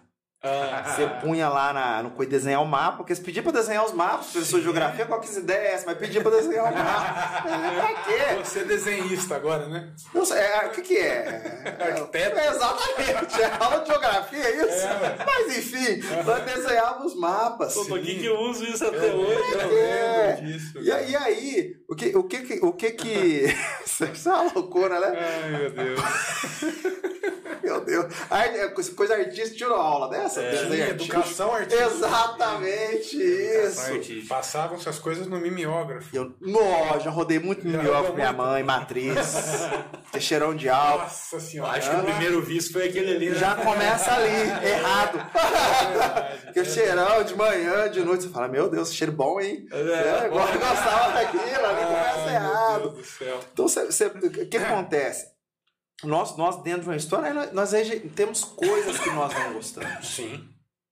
Ah, certo momento da minha vida eu fiz certa coisa que até hoje eu não me perdoo de ter feito isso. Não consigo lidar com essa realidade. Se você pega um livro, nesse exemplo que eu falei, e você vai ler, eu ficava doido quando os livros faltavam página, porque os meninos tinham pô, é, pregui- é, preguiça de fazer o que tinha que fazer, arrancava a página. Arrancava. É, nossa. né? Imagina você montando um quebra-cabeça, chega no fim e falta peça. Ele não tem sentido se não tem todas as peças, não é? É verdade. É, Chovendo, com a né? graça de Deus, É. tá caindo uma chuva aí. Então, uma isso que chuva aí. tá, tá percebendo aí. Percebendo uma aí. Isso é bom demais da É conta, bom, bom. inclusive, é tá bom, precisando. É bom, tá precisando, né? E aí, quando você vai pra história humana e Deus nos salva dentro de uma história, Sim. Deus não brinca de fantasiar. Somos Aham. nós que brincamos. Sim. Deus não admite mentira. Sim. Somos nós que criamos mentiras. Aham. Então, de repente, eu posso até falar: Deus não me ama, eu não consigo me sentir amado por Deus. A primeira pergunta é: Você se ama? Isso. Você está na sua história? Em que história você tem morado? Às vezes não é a Perfeito, sua, né? E, e, assim, eu acho que, que o recado vai um pouco além disso, né, padre? Porque ah, a Tenta gente falar um pouquinho mais perto, porque senão esse barulho da chuva Tá. aí vai atrapalhar. é, a gente tenta passar para os nossos, pra- pelo menos eu tento passar para os meus pacientes, que eles sejam atores da própria história. Então eu acho que o caminho ali para que você se religue a Deus de alguma maneira é você ser o autor da sua própria história. Constrói junto com ele. Exatamente. né? E não distante dele. Não, exatamente. Né? Eita, Isso, é, isso, é, isso, é, isso é profundo. Não, demais. Entendeu? psicólogo, um padre, Meu Deus é do tudo, é. isso merece Eu- retiro. Não, eu tô me sentindo até muito bem Capaz, aqui. é, Não, não, tô me é sentindo bem com profundo, tanto... não é? Com tanto... Quando, quando eu já eu, filosofia, eu, né? Eu fui, eu eu acho fui muito legal. demais. Eu Eu fui fazer um legal. tratamento de dente. Ah, Olha isso. Aí, ó. Doutor Alexandre Orfino, inclusive ele é fenomenal, porque eu fui Ah. fazer um tratamento, precisei fazer um tratamento de canal. Esse Sim, negócio é sim. dolorido pra caramba, o senhor dentista sabe Nossa eu já fiz quatro Meu aqui. Deus pô? céu. Ele deixa a garagem com a bexiga, será que é aqui que expõe, aberta, uma- um negócio. Sim. Isso é a única vantagem que tinha que o Alexandre encontra aquele negócio que parece uma água sanitária que tá na boca da gente. Aham. Que um, sei lá, tinha gosto de água sanitária. Ele ia tocar um Belchior, e eu sou apaixonado em Belchior. Ele, enquanto fazia o efeito, ele tocava um violãozinho, sabia? Ah, que legal. legal isso. E aí ele voltou. O que acontecia? Eu comecei a sentir uma dor. Ah, Café da manhã comigo, machuquei falei, que porra que é essa? De machucar um pão. ah, Fui numa amiga minha dentista, doutora Marília Rigueto, lá de Monte Sião. sim. Marília abriu e falou: Meu Deus, Meu deu Deus. uma cara aqui. uh, que os dentistas, que eu ia no dentista direto, mas o dentista não pedia Radiografia? exato. Não viu a cárie? Ih, Foi mesmo. Você entendeu? Então, quer dizer, ela abriu, limpou o dente, depois no curagem falou, eu não faço, canal, você tem que ir no e indicou e tal. Quer dizer, se, eu não, se o dentista não abre meu dente, só fica, olha, tá por fora, tá bonito ainda o seu dente. Nunca pedi um, Um raio-x. um raio-x. A cara consumiu meu dente, a dor que eu senti depois foi coisa terrível. É horrível. Nós às Isso vezes. é verdade. pra fora. É, exato. Nós às vezes carregamos dores Aham. e ficamos tratando com paliativo. Oito passos para felicidade, 20, 20 dias, revista tal, publica. Aí Você fala, se eu, se eu que fizer isso, isso eu vou ser feliz. E não tô sendo. Os gurus que existem. Exatamente. Não tô sendo Os feliz. gurus. É, se você Perfeito. tiver a, a, a marca tal, você vai ser feliz. Aí a hora que eu chego na marca tal, e aí? E agora? Se- E é, agora? Vamos pra França? Paris, da hora, bacana. Bora. comer as comidas francesas, fala aí. que isso, hein? Eiffel, sei o quê. Chega lá, ó, visitar. Queijinho, Meu. Deus, quem quer mais? É? Eu preciso voltar uma hora, né? Exato. É que eu tô voltando. E aí? E agora? eu tive a graça de conhecer os Emirados. Eu falo que é uma graça porque eu tive uma graça mesmo. Eu fui levado para lá, fui- conheci, a, conheci Dubai. E é um país maravilhoso, né? Eu, eu fui lá por causa de uma, de uma, de uma, de uma- da- das mães que oram pelos filhos, que, é um, que é um movimento religioso Sim. de pessoas que, falantes de português. Eu, eu sou diretor na época, hoje é um grupo, né? Aham. Saímos do movimento. E, e tive a graça de ir lá, por bondade das pessoas que lá estavam e eu estava aqui do Brasil ajudando elas. Sim. Você chegar lá, um, um alumbramento, falar que não. Pô, Dubai é maravilhoso. Meu, os caras constroem casa em cima do mar. Como é que pode, né? Em cima do mar. É, construíram uma cidade em cima do mar, né? É. Eu vi chover em Dubai. Eles, bombardearam as nuvens e fez chover. Raríssimo, né? Muito. Eu, enfim, prazeroso, ótimo, em sentido religioso. Sim. Experiência sem igual, que eu estava num país muçulmano, exercendo a minha, a minha vocação de sacerdote livremente, porque lá não tem um impedimento de exercício. Tem vários É tempos isso que eu ia te perguntar agora. É um Dubai. Não tem um impedimento. Até porque Dubai é um país comercial, né? Não tem esse impedimento, Não, então. 80% é estrangeiro. Então tem, eles têm é, mesquitas em todos os lugares. Você tá no shopping, toca a musiquinha que é um salmo, que eles para chamar a oração. Pode ser, você sai do do seu coisa, vai lá e reza dentro de coisas de. Não sei como é que chama isso. Redomas? É umas coisas de oração que tem lá, que eu não sei dizer o nome. Sim. São, são, tem a religião deles. Aí você volta, e aí? Que eu tenho que voltar pro Brasil. Eu Exato. não moro lá. Chega aqui, eu tenho meus problemas. Eu tenho meus desafios. Ah, tem a realidade do Brasil. Aham. Que não consigo ficar alheio, porque eu moro no Brasil. Sim. Eu louvo quem consegue ficar alheio das realidades do próprio país. Como é que fica? Você mora onde? Você gasta qual moeda? Né? Então É. não, tem, não tem como. Ah, eu tá alheio a isso. Eu não preciso ser certeza. político e nem estamos falando de política não, aqui. de forma Não, mas eu- nós estamos inseridos nesse É, contexto. mas tem, tem a questão da essência, né? Exatamente. E aí você volta, tá minha vida, não sei o quê, eu tenho, eu tenho família, eu tenho problemas na minha família, eu tenho problemas meus, pessoais. Claro. São piores ainda, né? Porque quando tá fora, você tá, tá lidando. Agora eu tenho problema dentro de mim. Se eu não tenho a capacidade, aí nós vamos voltar lá no início, quando nós falamos que nem todo mundo tá pronto para o autoconhecimento, e alguns nem vai. Sabe por quê? Aham. Porque se não tiver silencio, se você não silenciar o coração, que é desligar o celular e conseguir ficar essas 24 horas Aham. sem o acesso, para acessar informações que estão dentro de você, né? Se, se eu não consigo fazer esse movimento de abrir o dente, identificar a cárie, colocar um curativo Uhum. E depois às vezes vai ser preciso morrer, Exato. que vai colocar Exatamente. o negócio para matar, matar o nervo, né? Literalmente. Pra eu poder viver bem Exatamente. né? Quantas coisas em mim precisam morrer? Em mim, Padre Vinícius. Vamos tirar o padre em mim, Vinícius. Aham. Quantas Michael coisas, Vinícius. Isso, quantas coisas no Michael Vinícius precisam morrer? Né? Quantas coisas? Vícios, desejos que eu precisava ter e não tenho. E que eu tenho e não podia ter. Em linguagem moral. Pensamentos que me ocorrem, às vezes a tristeza que me puxa para trás. Eu tô aqui no momento feliz, me vem um pensamento de tristeza e me puxa, porque eu viciei às vezes em pensar coisas tristes. Aham. Pensamentos de pessimismo, que eu não vou dar conta, que eu não vou chegar, não sei o quê, porque eu viciei em pensar isso. Porque até porque me coloca numa condição mais cômoda, de não ter necessidade de ter que construir alguma coisa e, e me reformular a cada dia. Porque o que eu fui A ontem, é, hoje eu já não sou, você entendeu? Aham. Né? Não é o filósofo, o Rick Claro, passou, o negócio dele. É, Tem isso. exatamente. Então, é, é, isso é muito difícil acessar o nosso próprio interior. Então, eu, eu gosto muito do salmo que fala: O Senhor é meu pastor e nada me falta. Em verdes pastos ele me faz repousar, me conduz às águas frescas e vida nova ele me dá. Então, o Senhor é meu pastor, nada me falta. Nada é o que? Nada é nada. Sabe quanto falta? Nada. Falta com- ontem e falta amanhã. Hoje nada falta. Porque o que você precisou hoje você teve.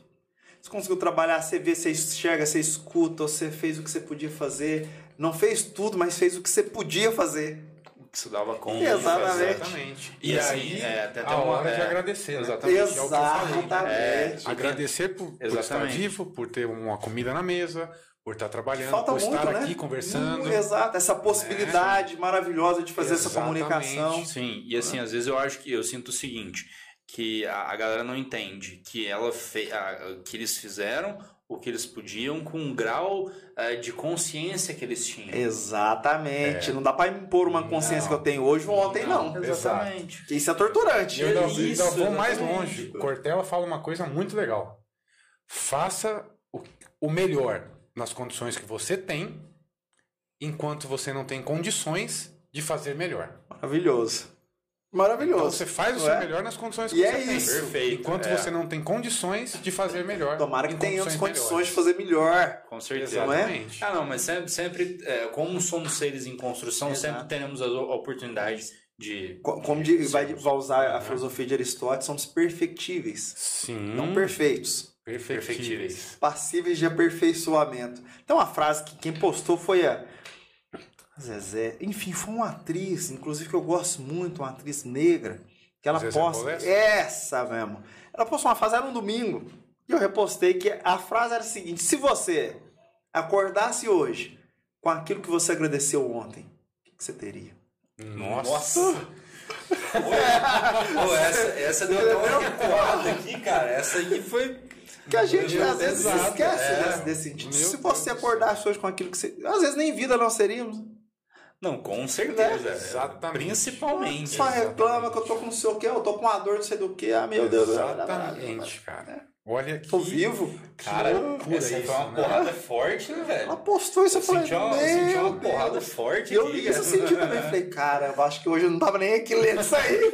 Né? Que isso? Você, imagina só se, se você materializa isso. Olha o perigo que isso Nossa. traz. Não é? Né? Perigo, perigo mesmo. 99% das pessoas.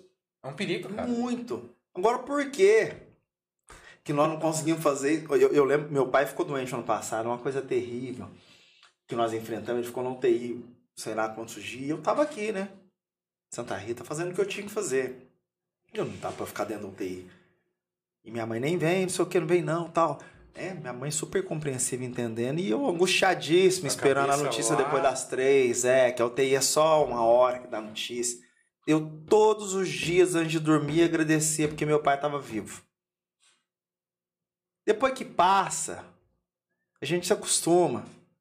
E esse dia eu pensei e falei, caramba, na hora do sufoco eu tava todo dia aí agradecendo porque meu pai estava vivo. Por que não agora? É, só porque ele não tá Nossa, dentro da UTI. cara. né? Quando ele tá dentro da UTI com risco de, de perder a vida, eu, eu agradeço o dono da vida. Precisa, precisa eu ter um canal para eu entender o valor que é o passar um fio dental? Cara, Não é? olha que. que Eu tô- eu tô- que tô- coisa eu tô- né? eu tô- Porque é, eu entendo muito isso que você está falando, porque eu passei por isso também ano passado, né? É, inclusive o senhor ainda foi na minha casa, não sei se o senhor lembra. Minha, minha mãe teve um câncer e tal, e passou muito tempo no hospital também. E aí no finalzinho do, do, do acontecimento ela foi para minha casa e ficou uma semana até descansar. Aham. E essa fase dessa semana, para mim, foi muito isso que o senhor falou. Eu tinha agradecido tanto até aquele momento que ali eu já estava agradecendo por ter vivido até aquilo, até aquilo, até Essa possibilidade de ter Exato. convivido com ela, né? exatamente. Isso é maravilhoso. Nossa, É, você, sensacional. você faz um processo de dor não é, diferente. é Não é? totalmente inverso, Exatamente. mas não é fácil. Não, nunca não é, é. fácil e para é. você entender esse processo é, é- é- leva anos. Eu Muito. digo aí. Nós precisamos retomar, vocês chamem aqui alguém, a questão do luto. Nós vivemos. Eu tenho, né? então, eu tenho um pra chamar. Eu tenho é? um pra chamar. É? Um professor da FAI que ele estuda tanatologia e biotanatologia. Ah, aí ele tá na área. da- Ele tá na área. Sim. É, ele, e ele é um professor que eu queria muito chamar. Eu tava esperando o momento certo aí pra chamar ele, mas é, é algo que ah, eu já trabalhei com ele no Inatel. Ah, sim. e o que ele fala é o seguinte: o luto não é da pessoa, é de quem fica. Exatamente. o estudo para o acontecimento do falecimento não é de quem morre em si, porque quem morre não tem, não tem, não tem mais o, o como ah, aproveitar ali. Aham. né? Acabou ali o, o, o- e o espírito dela já, já passou para outro lado. Só que quem fica tem toda essa parte, essa elaboração, essa eh, questão de lembrança. Mesmo, sim. Então É, isso se chama biotanatologia. é, o, o car- car- carpinejar, eu acho que é isso que ele Sim, chama. isso. Ele fala uma coisa sobre o luto que é muito interessante. Ele fala que o luto é como se fosse uma panela de pressão. Você não consegue abrir ela de uma vez. É, Nossa é senhora, é, até te, é, exato, te machuca muito, né? é, Não tem como. Então, é isso. É Tem um isso. tempo, né? Tem um tempo do luto, né? Exatamente, exatamente. E tem que saber é. respeitar esse tempo. Tem. Eu, eu tenho uma imagem muito interessante. Eu já, quando eu atendo, eu atendo pessoas desde, de- Aham. desde o- os 19 anos. E aí a gente vai lidando com todo tipo de pessoa. E eu tenho uma construção na minha cabeça sobre os, os- os complexos que as pessoas moram, que nós chamamos de favelas. Aham, Você sim. vai numa favela, você fala, não tem nenhum arquiteto no mundo. Que constrói isso aqui, né? Que planeja um, algo são os assim, né? melhores arquitetos que existem no planeta. É impressionante aquilo. Fantástico. Porque o jeito que fica. É uma de- obra não arquitetônica dá, né? única. Meu nem, Deus. Nem Niemeyer tinha Não tem conseguido jeito. fazer Você fala, como é né? que esse Não. barraco tá aí? Não tem A como. NASA vem aí, logo logo. O que, que acontece nessa Tá estrutura? batendo na Ah, não, não já. tem como. Você vê aquela É, coisa é. e fala, não, gente, É é uma coisa. Aí que eu imagino a nossa. Eu é psicologia, vai falar melhor do que eu. Eu imagino a nossa saúde ai. mental desse jeito. Nós fazemos construções tão desorganizadas, É isso. entendeu? Mas que pra nós é tão organizado que nós estamos acostumados a viver aquilo, Sim. que a hora que sai uma peça do lugar, aquilo é, é, Descondensa é completamente. totalmente Desmorona. tudo. você perde Ah. o sentido das coisas. Eu costumo falar para o povo, às vezes passa pelo processo X, fala assim, padre, perdi a fé, vai perdeu não. Perdeu não. Você só perdeu uma peça importante desse jogo todo, que é a construção interior que você tem. Mas as coisas ruíram, é o caos. Claro. Tudo que precisa descer, vai descer quando precisar. O que não descer é porque não tinha necessidade. Então, fé, religios- religiosidade, que inclusive é o conteúdo da garrafa, né? Uhum. que nós, que nós que você mencionou Sim, aí, Claro. que é o meu modo de relacionar com Deus, que Aham. nós chamamos de espiritualidade. Porque quando você, se você ficar preso à, à, à, à- à questão religiosa, no sentido de religião, e todos a- os padrões que nós temos dentro de qualquer religião, moral, enfim, Uhum. é- é- e não transcender da letra, não sou eu que estou falando isso, você está falando é São Paulo, a letra mata, quem vivifica é o espírito, ele vai falar. Poxa. É, São Paulo não fala isso. Se você não Legal. for capaz de abrir a garrafa e beber o vinho, meu irmão, você nunca vai sentir o sabor de quem é Deus. E né? assim, eu, eu acho que a, a palavra que mais é, é, se aproxima de Deus pra mim é amor. Sim. E assim, e, e justamente eh, nesse pensamento, uma internauta mandou aqui, ó, a Roseli Costa. É, luta é um processo. Cada um tem seu tempo, saudades, lembranças ficam porque amamos quem foi, mas sempre vai estar presente em nossa vida. Isso é amor. Exa- exato. É, vive, é, é trazer as lembranças boas da pessoa e falar assim, cara, como eu amei intensamente essa pessoa enquanto ela estava do meu lado. É o Exatamente. graças a Deus na última Ah. semana. Ainda Ah, bem que é eu tive com a minha mãe. Eu tive pude- a chance, tive a oportunidade. Né? É muito triste. Por isso que dentro desse contexto do amor, nós precisamos entrar um pouco no perdão. Sim. Ah, não, isso aí Você é entendeu? Sabe por quê? Ah. Eu recebi uma notícia esses dias, né? De, uma- de um, de, um, de, um- de- de- de dois irmãos tinham, tinham brigado um com o outro por, questões políticas. Sim. Aham. E um infarta e morre. Semana agora. Foi, pra, Nossa. foi fazer as suas férias, só que infartou morreu. Agora, Morreram não há possibilidade de fala mais. Isso deve ser muito dolorido. Nossa, eu não quero nem pensar Não. como seria. É.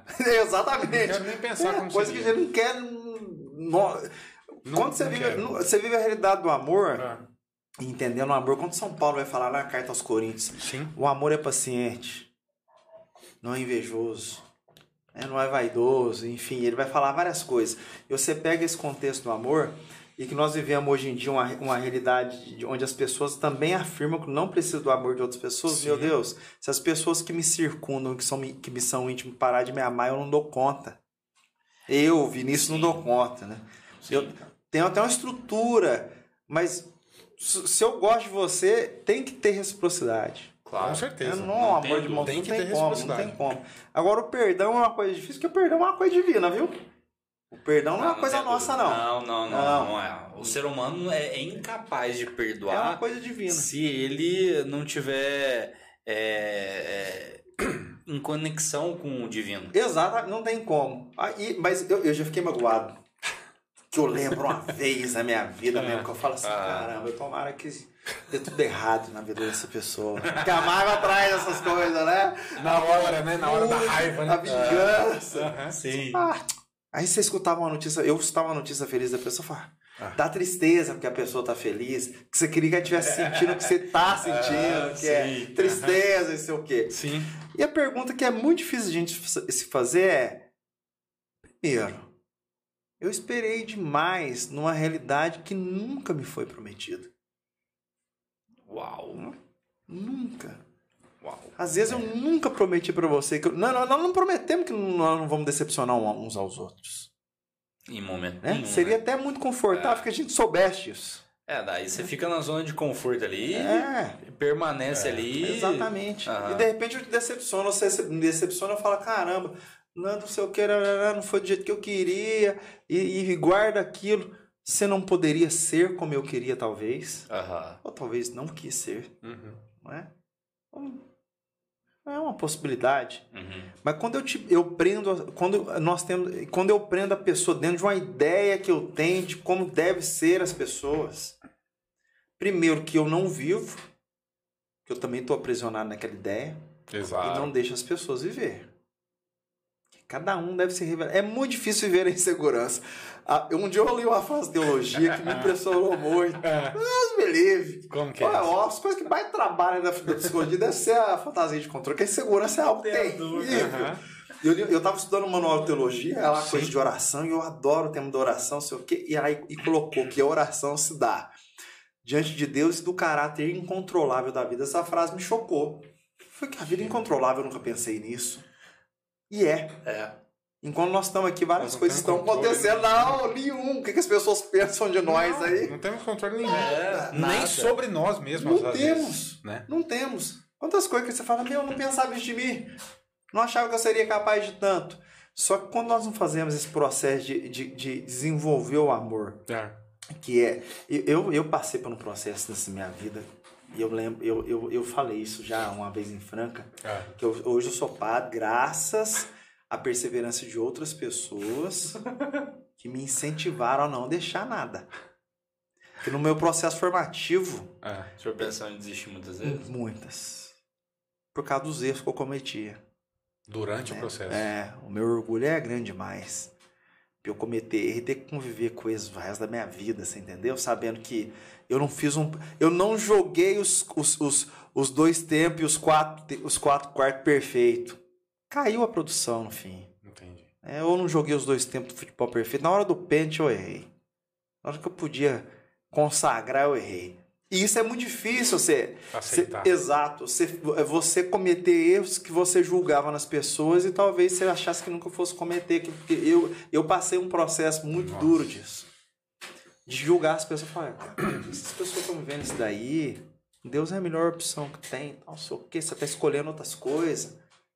E de repente eu me vi escolhendo outras coisas. Entendeu? E abandonando Deus dentro da minha vocação. E tendo que enxergar no que, que eu estava me transformando.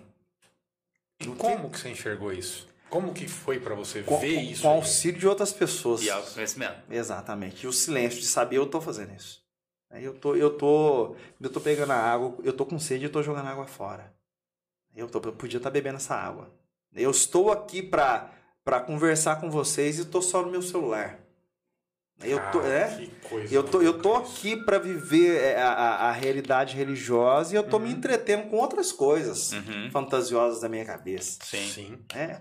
Isso é muito dolorido. Eu lembro que eu fiz um aniversário quando eu fiz 26 anos, eu chorei. Era 5 horas da manhã, nós rezávamos e era meia hora de oração. A hora que terminou, eu sentei na minha cadeira no coro, a gente chama de coro o lugar onde senta as pessoas. É.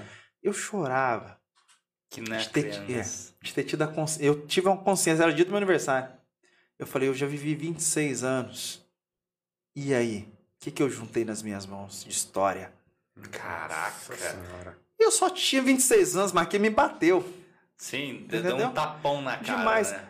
E aí tem um amigo meu que escreveu um poema, meu. Ele escreveu um poema que chama O Passado da Memória. Que- Passado da memória. Que é a pessoa diante dela no espelho. é, é, o resumo era: e aí, na velhice, o que, que você vai ter pra contar? Qual história você vai querer Isso, exato. A hora que tudo passar, como que você vai se, como que você vai se ver pra dizer às pessoas? Vai ter coragem? Nós teremos, Poxa, que né? Pesado isso, né, Nossa velho? Olha. Porque nós estamos entretidos com tantas coisas, né? Exato. Hoje nós fazemos isso, aquilo, eu sou eu só. Ah, padre, tem 10k no Instagram, sei o quê. Olha lá, onde foi? Sul de Minas Foi aí. influenciador. Nossa, foi influenciador, recebe cesta. É. Chega lá em paz, todo mundo conhece. Vai aí, o povo me para na rua. Foi, eu rezo o terço com o senhor. Meu, que bacana. Uma hora vai acabar. Ninguém faz isso é pra sempre. sempre, né? Não. Eu Aham. vou ficar, eu vou ficar cansado. Aí a idade tende a chegar. Nem sei se essa plataforma do Instagram vai existir mais. Sim. Vai ter momentos Não é? que você não vai estar bem. Não vou É. querer fazer isso. Não vou suportar a rede, você entendeu? Uhum. E a hora que tiver só eu, Com você mesmo. só. Igual a pandemia fez, só eu e sem povo e missa. Sem povo. Ô padre, que eu me lembro da hora que o senhor fez, sei o quê? Que tem povo, né? Aham. E ó que não tem povo. E aí? Quem sou eu diante de Deus? Era a pergunta da primeira leitura ontem. Quem sou eu, Senhor? E quem é minha família? O autor da primeira leitura perguntava sobre a identidade, sobre, a sobre o que originou a existência dele. Quem Nossa, cara, quem isso é, é minha pesado. família? É? Quem é? Isso é intenso, né? Muito. Pior que aí eu entrei num processo, eu me, não me permiti, hoje eu falei, eu tava conversando com a Dani Severino, uhum. pra de novo, a Dani é fenomenal, é, tem é, é. E eu falei, Dani, eu não sei se eu já li isso, mas eu acho que é assim que se entende o pensamento, a, a estrutura de sociedade. Nós uhum. vivemos sob o regime da culpa, socialmente falando. Exato. Se você não tem um corpo perfeito, você se sente culpado. É. Se você não tem o melhor celular, você se sente culpado. Se você não tem a. a enfim, uhum. nós vivemos sob o regime da culpa. Exatamente.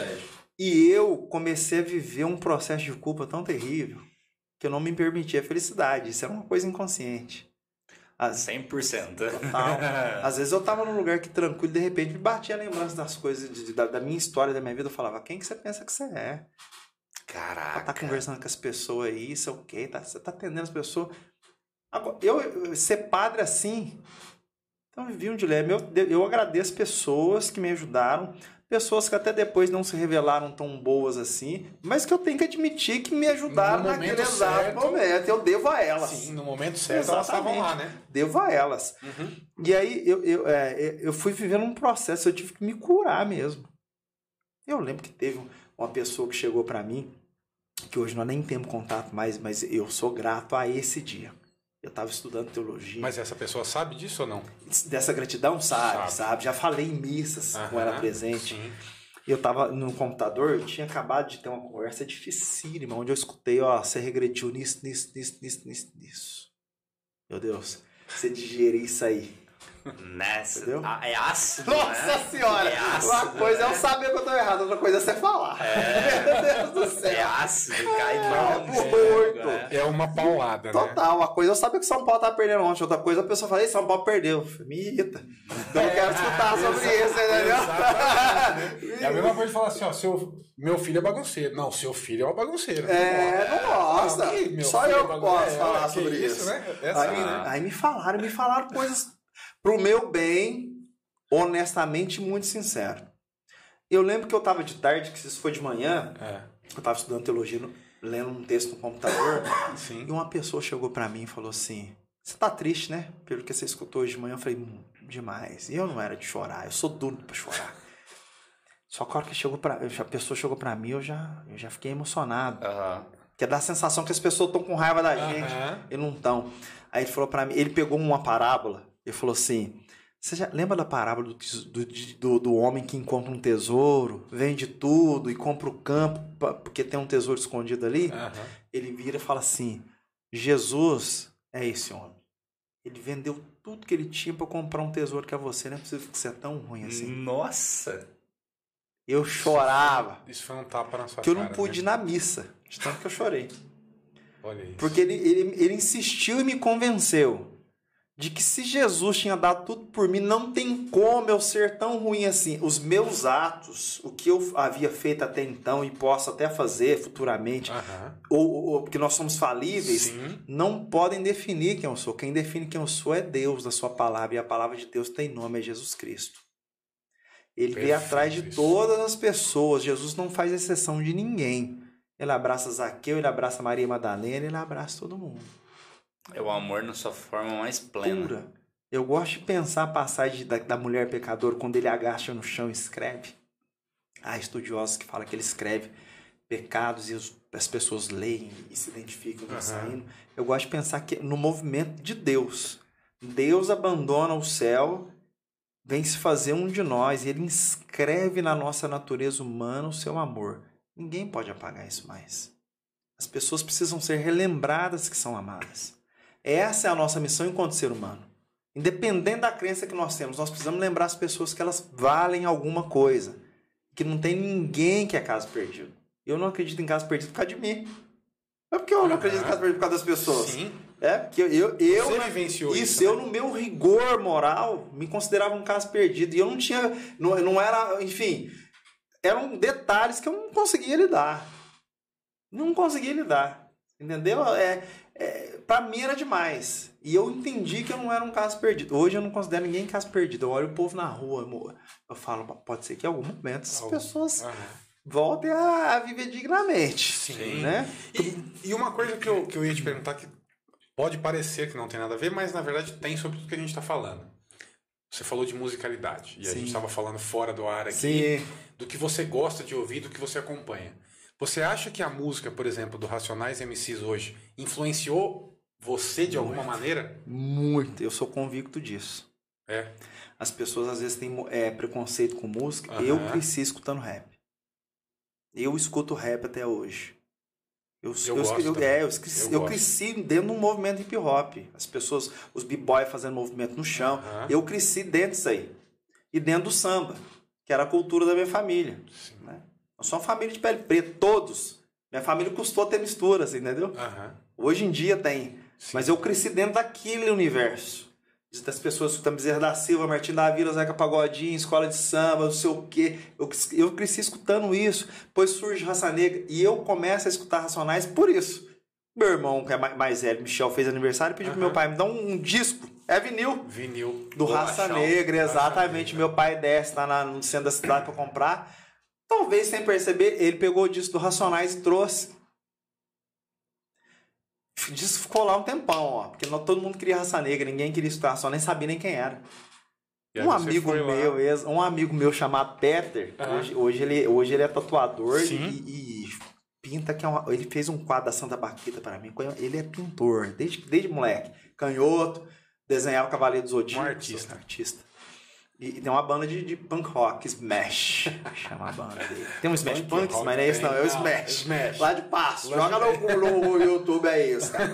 Dos mesh passos. É, é aqueles caras lá, da rainha lá, de- Deus salve a rainha. Sim, Essas galera aí. E ele, ele levou uma fita, que as fitas, Cassete. que quem cantava era o Cãibro Negro. Que é uma música que eu não vou reproduzir aqui, que a música xinga. Mas era uma música que falava da nossa realidade, que falava sobre o racismo. Sim. Eu falei, caramba, prestei atenção. Ele falou, isso é rap. Olhei o Distorcionais, falei, isso é rap, isso é rap. Raio-X do Brasil, 1997, se não me engano. Esse é o Raio-X do Brasil, seja bem-vindo. E eu fui entender depois de muitos anos o que, que ele queria dizer com o Raio-X do Brasil. Ele tá fazendo um Raio-X do Brasil real. Real. Aham. Real. Hoje eu escuto as letras e eu falo, meu Deus do céu. Como é que esse Não, é cara impressionante, conseguiu... Me influenciou muito. É impressionante. Ah, isso é. muito, muito. Isso do Mano Brown é um negócio Muito. surreal. Porque o rap cantava a realidade das pessoas que preferiam um crime, mas não dava certo. Exato. Elas morriam, elas eram presas. era- Exatamente. Então eu via, não dá certo isso aí. Essa, essa, essa possibilidade que eu tenho, ela não dá certo. Eu vi amigos meus, uns são presos, fazendo, é, cometendo estelionato, não sei o quê, droga, levando os, os meninos que eram talentoso é, dentro do próprio esporte.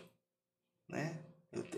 O esporte deveria ser um ambiente saudável, nem sempre. Né? Dentro do próprio esporte Aham. tem um Sim, consumo. com certeza. E eu, eu não querendo aquilo, mas também por força da influência do meu pai e da minha mãe, que falavam, a droga não sei o que e tal. Eu falei, eu não vou usar. Eu tinha muita cabeça para isso. Então, a música me influenciou muito nisso. Muito. Eu escuto muito para refletir, você acredita? Eu Acredita. ponho, eu ponho. Hoje eu Acredito. tenho aí MC, é, é, Rincon Sapiência. Pô, fala, mas você é padre, você escuta tudo isso, eu Nossa. escuto tudo isso. Isso influencia no meu modo de ser padre. Meu modo de falar de Deus Com certeza. né? meu modo de dizer sobre as pessoas, de lidar com a realidade da vida. Aham. Né? Então não tem como, como o esporte me influenciou, a música me influenciou demais. Eu escuto samba demais, a conta, eu sou apaixonado em bossa nova, É. amo Eu Belchior. também, eu também adoro bossa nova. Na verdade, eu gosto de todos os tipos de música. Eu, tam- eu, sal- tenho- se me trouxer uma mensagem, eu escuto tudo. Eu, é, eu, eu tenho. Que legal. Não tenho nada disso, não. Uma, uma coisa agora, curiosidade mesmo. É, você, é, tem muita gente que te procura na igreja, por exemplo, para confessar. né? sim. Você escuta muita coisa pesada nesses confessionários. Demais. Mas pesada, digo, Sim. pesada de, de falar, meu Deus. A realidade humana, ela é uma surpresa. É, ao- ao- como que a humanidade conseguiu chegar nesse ponto, muito, né?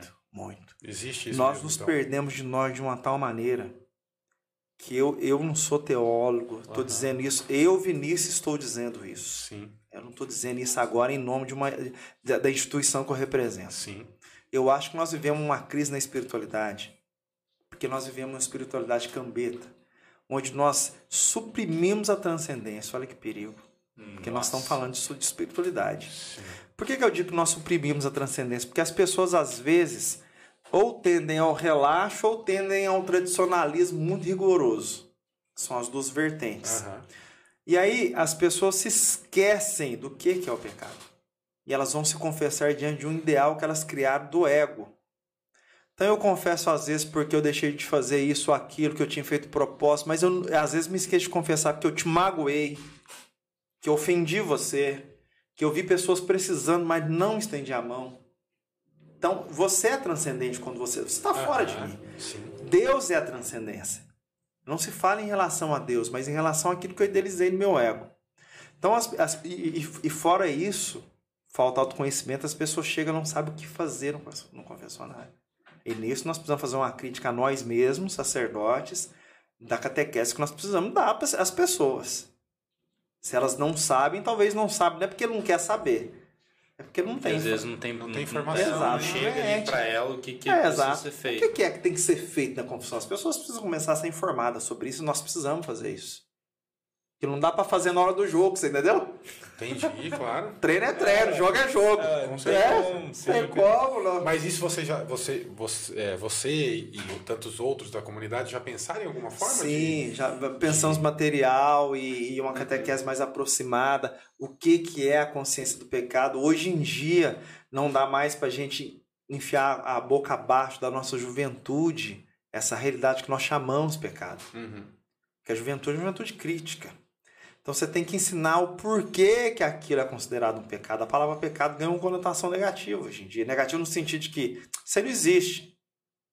Mas quando nós falamos, por exemplo, de um irmão que briga com o outro e um morre, eles brigam, eles, eles se separam na inimizade, como que isso pode ser bom? Não tem jeito. Não É, tem não jeito tem de ser jeito. bom.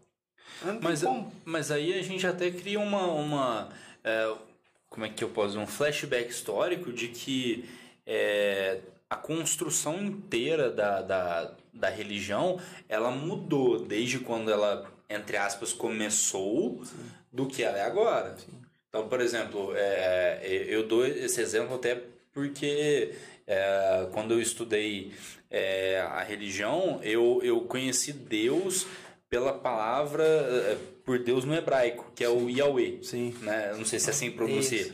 E assim, e hoje eu vejo que a- a- o que define Deus, que é o Yahweh na, na sua origem hebraica, é completamente ah, diferente do Deus que é definido é, hoje em dia, Sim, entendeu? no cristianismo que você conhece, que é o que nos envolve. Exatamente, é completamente diferente os conceitos que, é, que eram passados lá, né, socialmente, culturalmente falando, do que é passado aqui. Então, às vezes, também tem essa, essa adaptação da, da, da, né, da, da, consciência do que são algumas coisas em função dessa construção histórica que teve. Sim.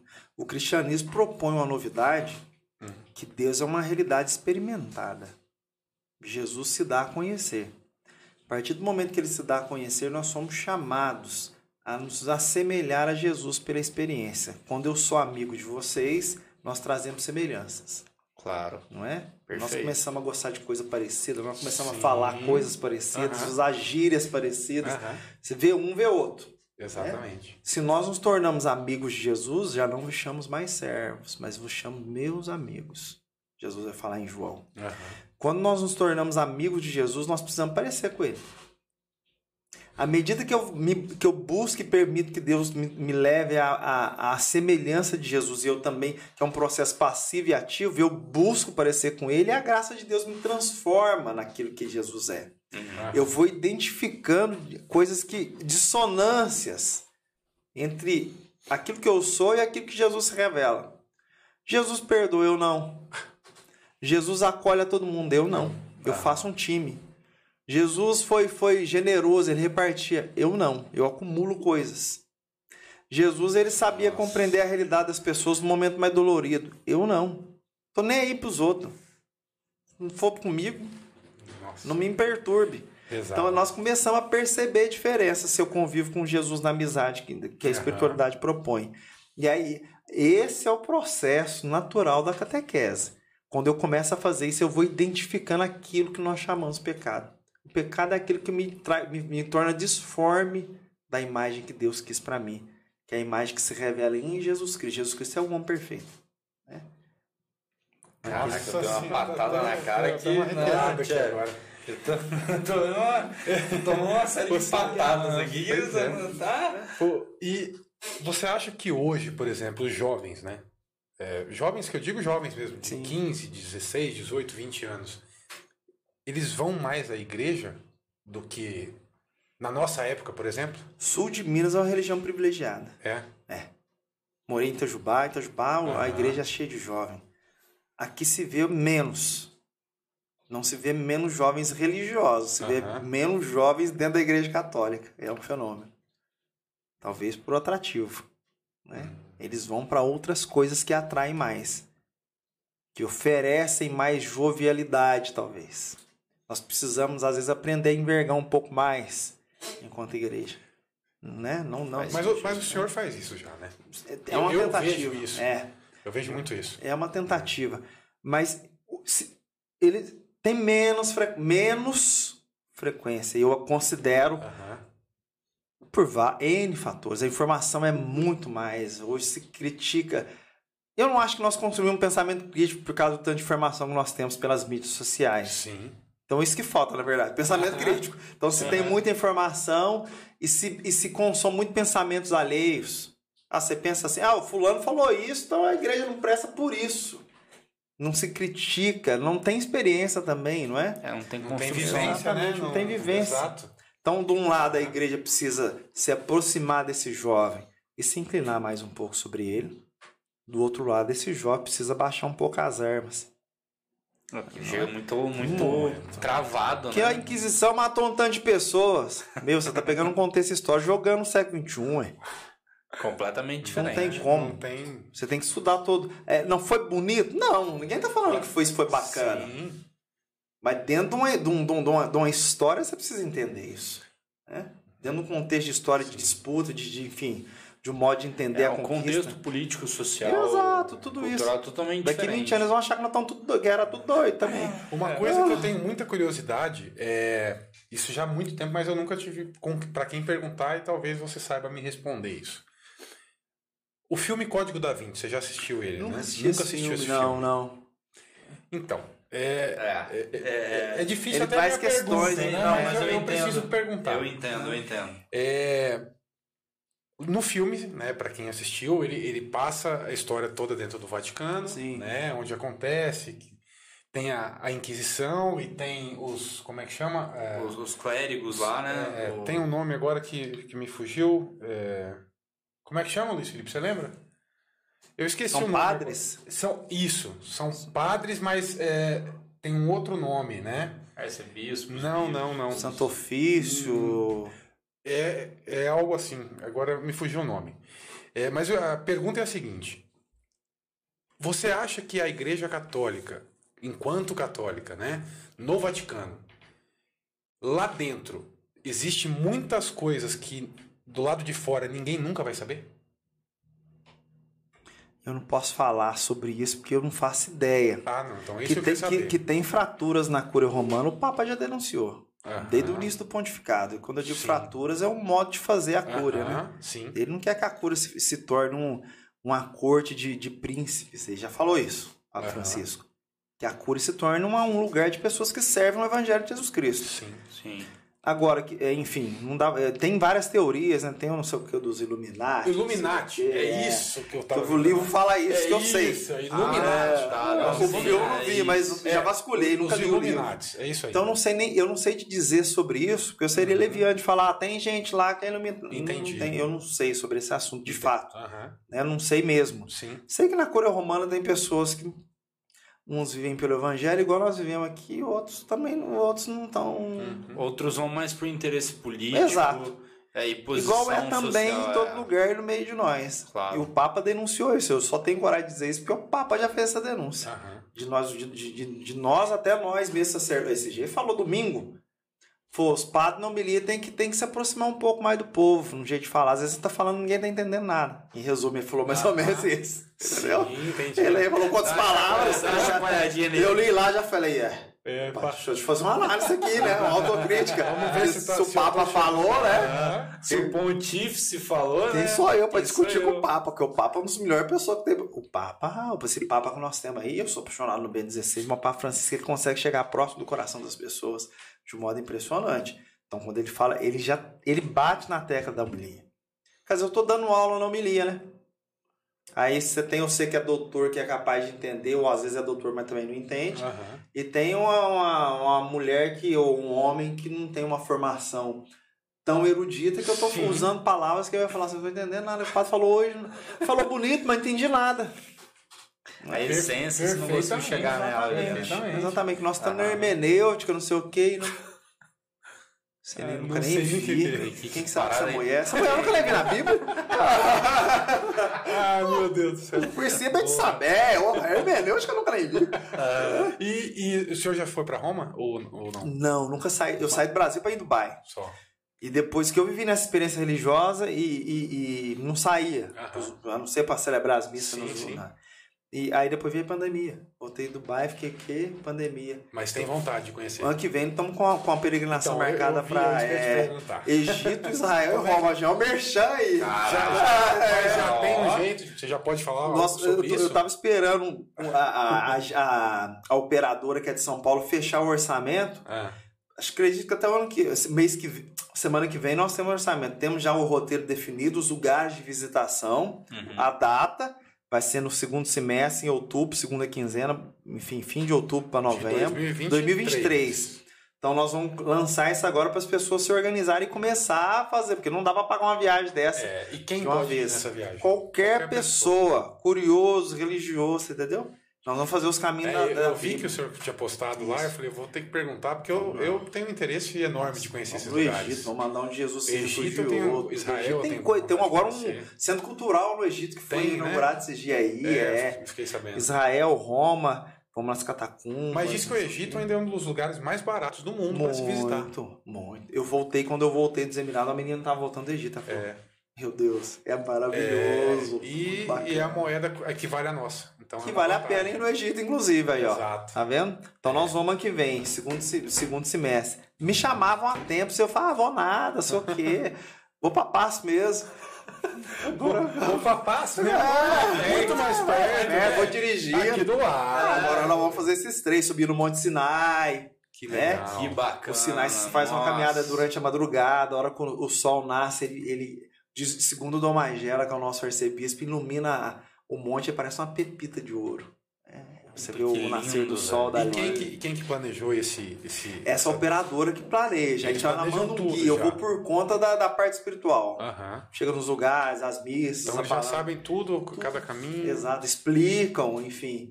Todo um suporte tem, né? Que Já tá legal com, as- com isso, os passeios comprados, ó, que você chega lá e Que tudo bacana, isso. Que bacana, que é legal. legal. Que legal, que Isso é legal. É, isso aí, vamos, vamos ter que. Posso contar uma história pra encerrar? Claro, por Claro, favor. não, de encerrar, pelo amor de Deus, tem mais coisa pra nós falar. Então hein? aí é, ó, saia. Não, é, tá louco. Tem uma história. Eu adoro O conversar. Michelangelo, Michelangelo que Aham. pintou Então, lá teto da Capela Sistina. Sistina, de... rola a lenda que o Michelangelo é, é... Tem... não rola a lenda de outras coisas do Michelangelo. O Michelangelo fez, um- fez um Davi, que é o Davi de Michelangelo, que você Sim, já deve sim, ter Com conhecimento. 4 metros de altura. Maravilhoso. E quando ele terminou, ele pegou a marreta. Parlate comigo, parlate comigo. Você lê, você dá- e, e rola, quem leu o livro, eu não li me contar essa história, eu achei impressionante. Foi, realmente. É ele, ele acha uma pedra de mármore que os artistas da época não queriam pegar, porque ela tinha uma rachada, um trinco, uma trinca Bem no meio ali. no meio, que se olha, podia estourar nas batidas, né? E as pessoas rejeitavam essa pedra por isso. E Michelangelo pega essa pedra, faz esse Davi e perguntando a ele, ele falava assim: Eu não fiz nada. Ele estava ali dentro, eu só tirei esse Davi daí de dentro. Ah. O que me chama a atenção, e eu sempre transponho isso para a realidade de Deus, nós somos essa pedra rachada por vários motivos. Nós trazemos fraturas, ferimentos, feridas que nós nos provocamos, feridas provocadas por outras pessoas, feridas que são próprias da história do tempo. nós trazemos isso. Sim. Deus Sim. nos olha como ninguém e enxerga em nós uma possibilidade de retirar de nós o melhor. Então, por isso, das dores que nós carregamos, de tudo aquilo que nós vivemos, nós precisamos aprender a retirar o melhor disso. Você passa pelo processo do luto. Ninguém é melhor para entender uma outra pessoa com luto. Eu não consigo entender isso Uhum. ainda profundamente. Sim. Eu, graças a Deus, tenho ainda meus pais vivos. Eu vivi luto de outras, de outras pessoas, Sim. mas não vivi dos meus progenitores. né? Ninguém é melhor e capaz de dizer sobre os desafios de se atender num set de psicologia, num, num- dentro de uma sala de psicologia, no começo da sua profissão, do que você Exato. que passa por isso. né? Exatamente. Com certeza. É, é. Então, quando nós sabemos olhar por detrás, fazer da, da, da ferida essa possibilidade de transcendência. né? Há, há outras pessoas que sangram e às vezes nós já descobrimos uma maneira de saturar aquilo. né? Suturar. Ó, aquilo. escreveram aqui, ó. Você é um enviado de Deus, muito especial. Muito obrigado, amém. Reza pra mim, gente. Reza, reza, não Reza, preciso, reza. firminho, É, reza. Exatamente, lá. Primeiro que eu sou São Paulino, isso já faz de mim uma pessoa que tendenciosa ao sofrimento. E, e- não é? Concordar. E, e segundo, porque nós estamos no tempo. Né? É, com certeza. Então, Mas até 2008 a gente não sofria, não. Foi, daí, foi de 2008 Não. pra cá. Ah, Mas isso aí eu acho que, sei lá, a inveja do pessoal foi tanto. Né? Mas agora, em proporção, São Paulo tem 92 anos, os outros times aí tudo, Tudo, cen- é, centenário. tudo centenário. Então, quer dizer, luta pra pegar o São Paulo ainda. É, tem muito chão ainda. Não, Ai, ai. não vão chegar tão perto. assim. Não, não, não, Não vão não. chegar tão perto assim. Não tem como, né? Não, não vou abrir para discussão, me abstenho. Me abstenho. Prefiro não pilar. Exatamente, me abstenho da, da, da situação, É. mas enfim. O máximo que vocês tiveram foi Ronaldo, cara. Fenômeno. Então. É que eu sou, Gordo. corinti- é que eu sou corintiano. ele Ninguém é perfeito. É, A terapia tá aí pra te ajudar. certeza. Quer, quer ver um- Eu quer tenho ver um uma mágica? psicólogo bom que eu vou. É. Quer ver uma mágica? O celular seu ainda tá aí? Tá. Ufa! É bem Uma mágica, é uma mágica. Se os corintianos brigarem comigo, rola uma piada que eu escutei. Eu mesmo não fico me dado a essas coisas. Ai, meu Deus Todo do céu. mundo nasce corintiano. Porque nasce chorando, faz xixi, cocô na calça e depende do pai e da mãe. Quer dizer, eu tinha ouvido. Sensacional. Sensacional. Sensacional. não foi, eu só tô reproduzindo o que eu escutei. Não, esse foi, esse foi sensacional, cara. Ó, o povo aqui, ó. Extraordinário podcast de hoje. Ó, muda de time, Flamengo é melhor. Aí aqui tem Flamenguista de Santa Rita, hein? Meu Não, Deus. Minas Gerais, né? Muito! É um ângulo de flamenguista. é Eu isso nunca vi um negócio desse. Gente, nossa, mas meu Deus. O povo é tudo Ah, doido, o né? vírus se reproduziu, né? Muito rápido. Você tá doido, senhor? O que, que é isso aí? Não tem base no negócio abraço desse, pro não, Anderson Gu, meu amigo flamenguista. Flamenguista, doente, aqui de Santa Rita. Aí, ó. Que doideira. Vai, então, inclusive, o ex-flamenguista Kennedy, logo mais, hein? Vai estar Vai aí tá aí, ó. aí, Eu não perco esse Tá top, podcast. Vai bater um papo Tá aí, falando do, do- futebol dele. europeu aí. Opa, bacana. Padre, é... como é que o senhor acha que ficou a espiritualidade do pessoal nessa pandemia? Melhorou, piorou? Como é que foi? Eu, eu, eu tenho uma, uma raiz de filosofia, de linha filosófica. Uhum. Eu costumo falar para os amigos meus, eu tenho uma linha filosófica pessimista. Aí você tem pessimista no sentido pessimista, mas não é nesse sentido. Que eu prefiro cravar os pés no chão. Então vou falar sobre duas realidades. A primeira é que o povo achou que as pessoas iriam mudar porque havia pandemia. Que é isso, gente? O ruim ficou pior e o bom melhor. Infelizmente. Infelizmente foi isso que aconteceu. Isso é triste de constatar, mas foi isso que aconteceu. Tanta Exatamente. coisa que aconteceu nessa pandemia, nas- sobretudo nas mídias sociais, a violência. A mídia tem se tornado um ambiente violento. Com certeza. Não pode ser Usado isso. pro mal, né? Pro mal. Eu não gosto de você, eu vou lá e eu falo mal de você na, na mídia social. Você tem, você tem um filho, você tem não sei o quê. Tem alguém que tá lendo aqui, sua mãe É. tá lendo aquilo. Meu Deus, eu acho, eu fico de fato Aham. Um pouco Entristecido, preocupado. É né? que nós estamos, Aham. inclusive, estamos na mídia social. Qualquer hora nós podemos. Alguém pode pegar a sua imagem e. Sim, deturpar com ela, certeza. né? Pegar um trecho que a gente falou aqui. Exato. Hoje em dia é isso. né? Existe, né? A gente sabe que Muito. isso existe. É, tá, Muito. Pega um corte ali, é. né? Muito. Fora de contexto. E começa a te martelar por causa de uma coisa que você falou de uma, Aham. uma- de uma maneira talvez bruta Fora e fora de contexto. contexto. é. Agora, que houve uma busca de espiritualidade, houve. Eu comecei o Terço da Divina Providência na pandemia.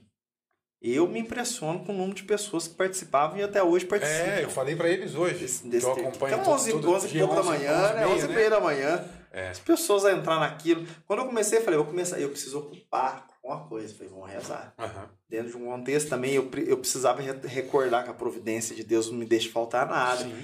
Eu estava dentro de um contexto de diversas realidades, enfim. Uhum. E eu comecei a rezar, as pessoas procurando, as- eu comecei a fazer live de oração, as pessoas procurando, e tantas outras pessoas e padres. E, eu- e- então eu acredito que as pessoas começaram a buscar mais sem espiritualidade, até porque colocou diante do limite da vida, né? É. Eu não sabia se eu ia te ver, eu ia te ver amanhã. Isso é verdade. Exatamente. E se eu. Se, se, se- A fragilidade, Exato. né? Então as pessoas se despertaram para isso.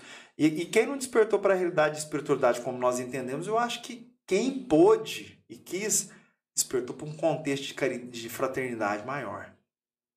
A gente cuidar dos outros. Empatia, você diz? Isso. Ao mesmo tempo que nós temos de um lado uma violência danada, nós também vemos um movimento em vários sentidos de empatia, das pessoas serem mais empáticas. Sim. Por exemplo, vocês devem ter parentes mais, mais nossos. Hoje eu converso com a minha sobrinha, tem coisas que minha sobrinha não tolera falar. No sentido de que isso não pode É, falar, isso é. você destrata as pessoas. né? Sim. Sim. Elas, eles Aham. têm uma, uma Tem, consciência. tem essa, essa sensibilidade. né? Exatamente. Que o ser humano é o ser humano, você não pode fazer violência desse jeito, assim, usar Claro. termos, falar, não sei o quê, e, e de desprezar. Então isso me dá um pouco de esperança de, de, de, de ver que, pelo menos nesse sentido, se constrói uma, uma geração que tende a se preocupar um pouco mais com algumas questões humanas. Tomara. É que Deus nos abençoe nisso. Então eu acho que cresceu a espiritualidade, nesse sentido da busca. Agora, enfim, O que fizeram com essa espiritualidade. Exatamente. Que aí eu bato na tecla, a espiritualidade não pode ser espiritualidade se ela não leva em consideração o próximo, não tem como. Senão não é de Deus. Amar o seu, ame, ame a Deus acima de todas as coisas e ao seu próximo como a si mesmo. Esse é o tripé. Deus, próximo e eu. Tem que ter eu também, né? Senão, Com certeza. o si mesmo O- pega, e- né? Então, na verdade, na verdade Ah, tem faz o, sentido. como, que- como que o José Dias falou aquele dia? Tem o, o, o seu, seu- Ah, é, eu tenho, é tenho que o é? seu eu consciente Isso. sentado na, debaixo da árvore e o seu eu inconsciente, que é toda a sua é, possibilidade de espiritualidade sentado em cima da árvore. E basta você erguer a mão para que você consiga alcançá-lo. Olha aí.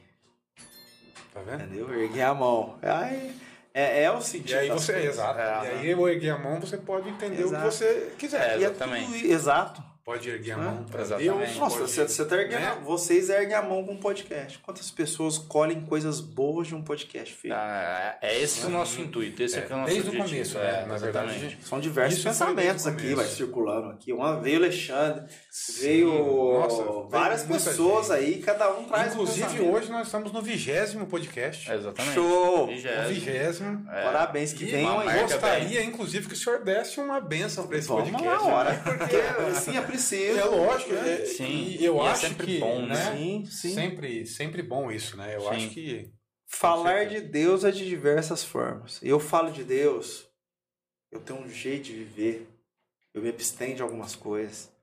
Eu, na hora da celebração, eu me revisto de um paramento. Então é fácil que as pessoas identifiquem quem que o Padre Vinícius fala de Deus. sim. Na verdade, eu, eu estou para isso. Claro. Agora, fala, vocês podem também falar de Deus. E às vezes, em alguns momentos, não vão nem mencionar o nome dele. Mas à medida que vocês trazem pensamentos honestos, pessoas que pensam bem e que comunicam bem, que vocês têm a intenção de dizer às pessoas. E aqui não tem importância se tem 10, tem 15, tem 20, que depois vai ter não Se um viu, Se uma pessoa maravilhoso. serviu isso para ela, Exatamente. tá- Exatamente. Tá maravilhoso. Exatamente. né? Se a se gente a gente, ajudou é, exatamente. forma, né? Se a gente alcançou pelo menos uma pessoa, Exato. essa pessoa já fez o podcast valer. Exato. E essa pessoa amanhã vai estar dizendo para uma outra. Exatamente. Que E vai ela- falar e ela fulano vai levar essa informação É. para outra. Exato. E a, e a- e a corrente né? do bem acontece. É assim que funciona. A Madre Teresa de Calcutá, famosa, morreu Sim, em 97, né? Aham. Ela foi questionada um dia. Tem duas histórias de Aham. pra chorar lá. ó. É. Primeiro falar pra ela, a senhora acha o quê? Mais ou menos assim, a senhora é prepotente, acha que vai matar a fome da Índia?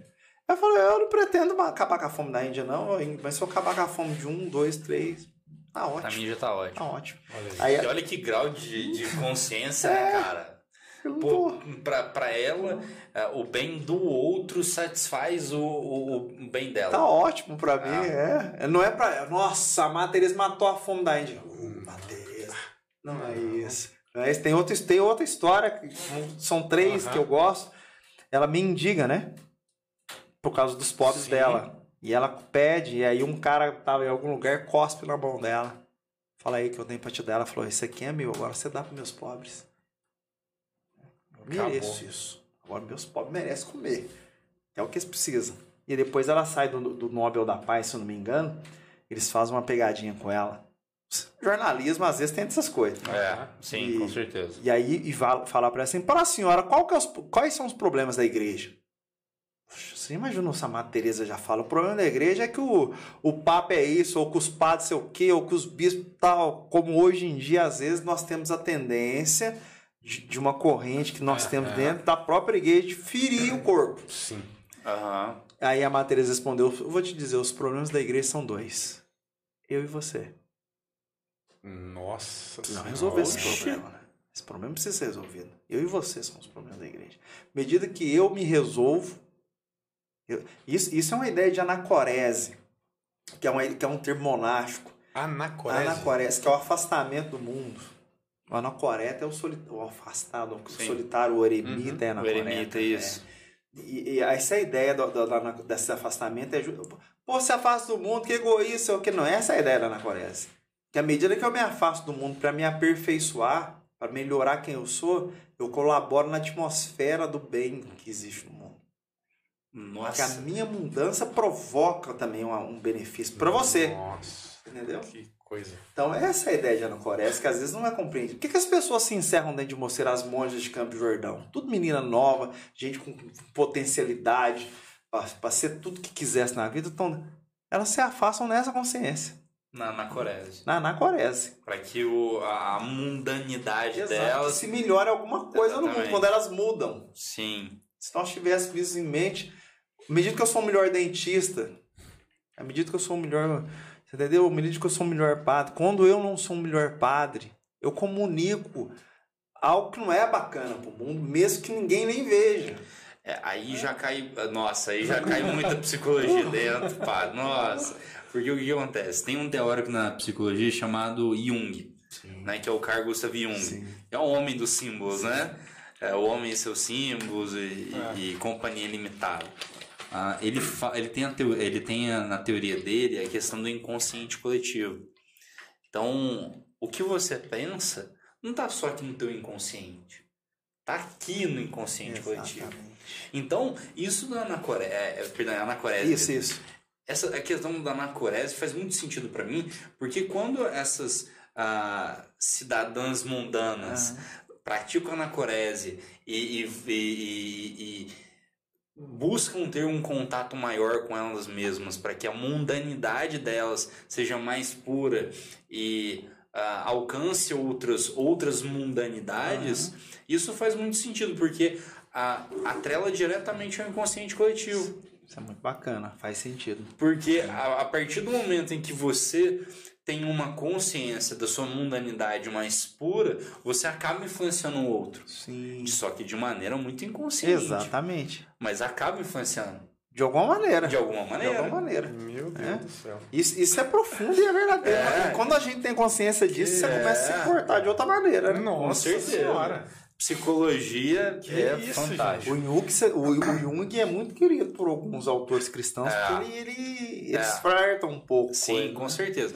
Porque aí tem muito do simbolismo, né? Sim. A, a, a igreja em si só, ela, a tem igreja como uma, uma, uma, uma, uma instituição como um todo, ela é, é baseada em símbolos. Sim. Né? A, cru, a, cruz, é, a, trindade, é, a trindade e tudo mais, a Santa Trindade, Sim. o número número 3, o simbolismo número 3. A liturgia composta. Exatamente, entendeu? Então, por exemplo, ali a, a nave ali da, da, da da, da, construção da igreja, da igreja. Né? a linha central, é, a linha, as linhas paralelas. Então tem, tem muito simbolismo Tudo envolvido. isso comunica. Tudo isso comunica. E, e comunica muito. Isso, e cria um inconsciente coletivo ali que permite que aquele ambiente uh, seja ah, propício a- ao tratamento da mundanidade.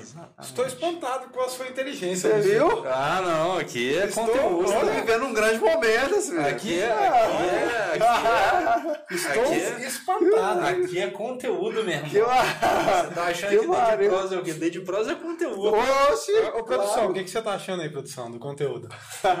Olha, Ah, eu, boa. eu- eu- eu isso, tô, eu achando que a- a- a- o inconsciente coletivo daquele cara ali tá me. Tá influenciando. Ó, A Priscila Pereira aqui, ó. O melhor, o melhor, nunca assisti um podcast com tantos conteúdos bons. Estamos preci- Estávamos precisando disso. Que Parabéns. bacana que nós estamos produzindo isso junto. É, Que legal, bacana. né? Que Parte legal, né? disso. Isso é muito bom. Nossa, muito. poder, Fico muito feliz. é, eu poder vir aqui e tomar consciência do que, do que eu preciso ser, de como eu preciso estar no mundo. Exato. Que são coisas distintas. né? perfeito. Eu, eu O tomo ser e consci- estar, né? Isso, eu Sim, tomo consciência disso à medida que eu venho aqui. Que vocês extraem de mim coisas que talvez eu tivesse deixado esquecido dentro do baú da minha vida. Claro. E E, vice-versa. e E exato. vice-versa, né? exatamente. Então essa troca eu acho maravilhosa. troca. Eu sou fã dessas coisas. Eu também. eu só que eu dessas pra coisas. falar. Senhora. E pode ter certeza que o senhor vai ter que voltar outras vezes aqui. Ah, vai, para. Porque, Com prazer. olha, Com prazer. é, é, foi- prazer. Foi legal que mesmo. conversa. Foi fantástico. eu sabia que ia ser legal, mas não tinha noção. Muito obrigado pela Superou expectativas. né? Superou as expectativas. Muito bacana Muito mesmo, bom mesmo. cara. Muito bacana. Tem muita gente, muita gente Muita gente mensagem, muita gente mensagem. falando. Nós comemos pergunta aí. Tem pergunta aqui que ficou pra cima que eu já nem sei mais de onde foi. Também não, não, Ó, não lembro última Por exemplo, tem uma aqui, ó. O senhor foi muito questionado quando estava estudando. Questionador. aquele- Questionado, né? Ah, muito questionador. desculpa. Meu Quando eu Deus. estava estudando para ser religioso. Eu vou dizer uma coisa aqui que talvez não pudesse dizer. Pode. sobre Podcast mim, pode. Sobre mim. Um dia eu usei uma expressão com o Pi, sabe o Pi? O Wagner, no Uhum, restaurante. aham. Tava eu, Pi, almoçando. Eu, Pi, Fátima. Aham. Tava o primo dele, um primo que ele tem em São Paulo. Eu falei, Pi, eu, eu quando estudava, e até hoje, eu tenho a sensação que todos os dias eu abandonava a fé e retornava. Eu fazia esse processo. Porque esse é o meu modo. Eu não estou dizendo que esse é o modo das pessoas. Esse é o meu modo de ser. Sim, De me colocar em caos para ver o que, que nasce dali. sim. É um modo que eu tenho de funcionar. Então, em algum momento, eu vou desconstruir as coisas que eu, que eu penso para poder reformular aquilo de um modo mais substancioso. Eu sou muito questionador desde sempre. Eu, eu me lembro de. de- eu, eu tenho lembranças minhas pequenas me questionando a respeito de coisas que, que a criança não poderia pensar aquilo, mas eu Aham. pensava É. sobre a origem das coisas e tal. Então eu sempre cresci, cresci questionado. Isso me fez sofrer um pouco. Porque às vezes o questionador também tem a tendência de não querer obedecer muito. Eu vivia dentro de uma estrutura de obediência. Eu sou católico, inclusive, padre, Aham. religioso. Eu vivo dentro de uma Sim. estrutura de, de obediência. Sim. Às vezes tendo que fazer coisas que naquela hora eu não vou entender o porquê. Porque o sentido da obediência cristã que nós encontramos em Jesus não é aprisionar pessoas, mas que à medida que eu obedeço Deus através de algum superior, de alguma Uhum. pessoa, eu chego à liberdade. Que eu mesmo posso me enganar pelas minhas paixões, minha vontade Sim. adoecida. Então eu questionei muito na minha vida. Uhum. Mas eu vou dizer uma coisa pra vocês. Tem uma coisa que eu tenho certeza é Deus. Sabe por quê? Eu já tive tantas possibilidades de falar, "Ah, esse negócio é uma bagunça, Deus não existe nada, não. Mas Deus não cessa de, de, de, de- me dar sinais na realidade que me, que me cerca, que me compõe da, da presença dele. E às vezes ainda eu me pego sob o impulso da culpa. Isso é uma coisa esses dias que é uma coisa detalhe. Que pra ninguém tem Assim, coisa de... que pra ninguém tem sentido. Eu sempre tomo água depois da homilia. Do quê? Da homilia. Ah, da homilia. Aí eu faço uso de um remédio, ele, seca a minha boca. Aham. Então eu consumo água. Eu faço a homilia, vou lá, tomo um gole d'água, não sei o quê. E um dia eu não tinha vivido um dia muito bacana. Achei que eu não tava. Falei, fiz. Hoje não foi um dia que eu fui bacana. Eu vou beber água também, não, de penitência também. Tem que sofrer um pouco, me impor um pouco de dureza. Ah, Eu tirei a máscara, eu tava sem máscara, né? Fiz a homilia sem máscara e, e tava voltando pra cadeira. Eu normalmente saio da, da- do ambão, vou lá onde tá o sacristão, bebo água e vou pra Aham. cadeira da presidência. Sim. E não fui. Aí eu dei uma olhada e falei, vou não. Vou não. Eu não tô merecendo beber essa água, você entendeu?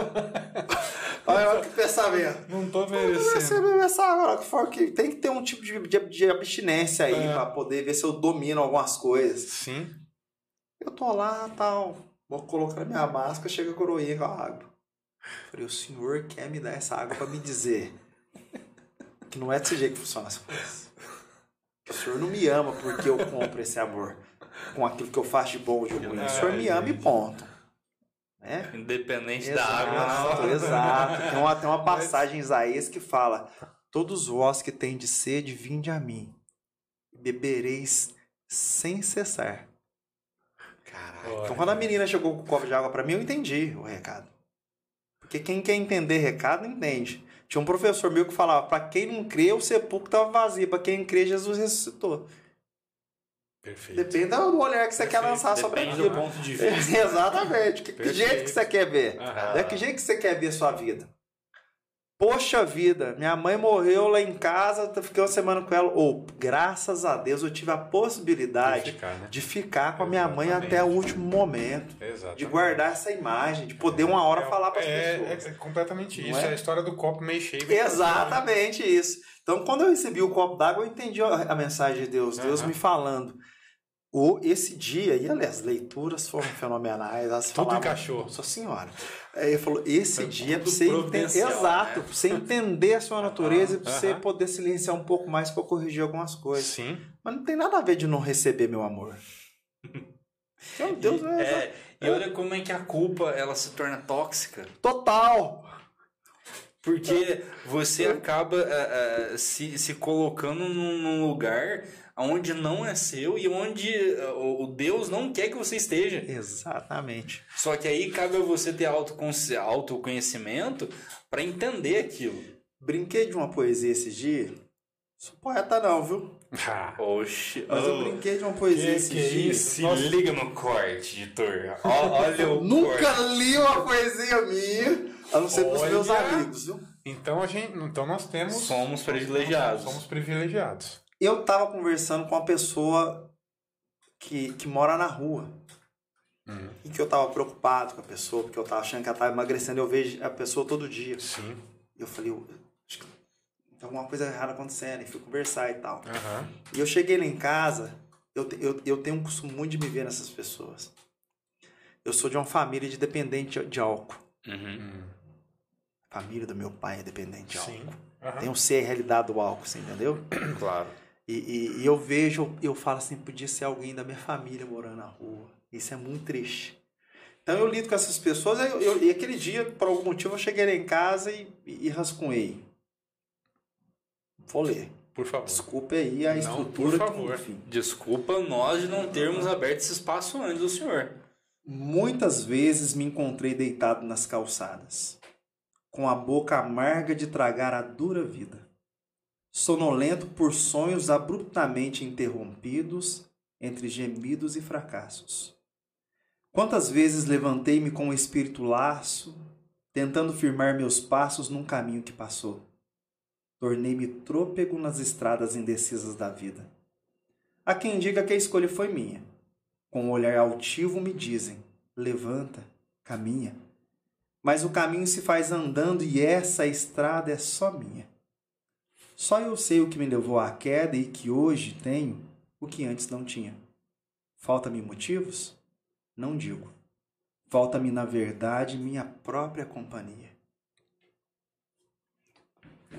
Você tem alguma coisa pra Não tem nada pra falar, cara. Que, olha, olha isso aqui. Eu fico arrepiado.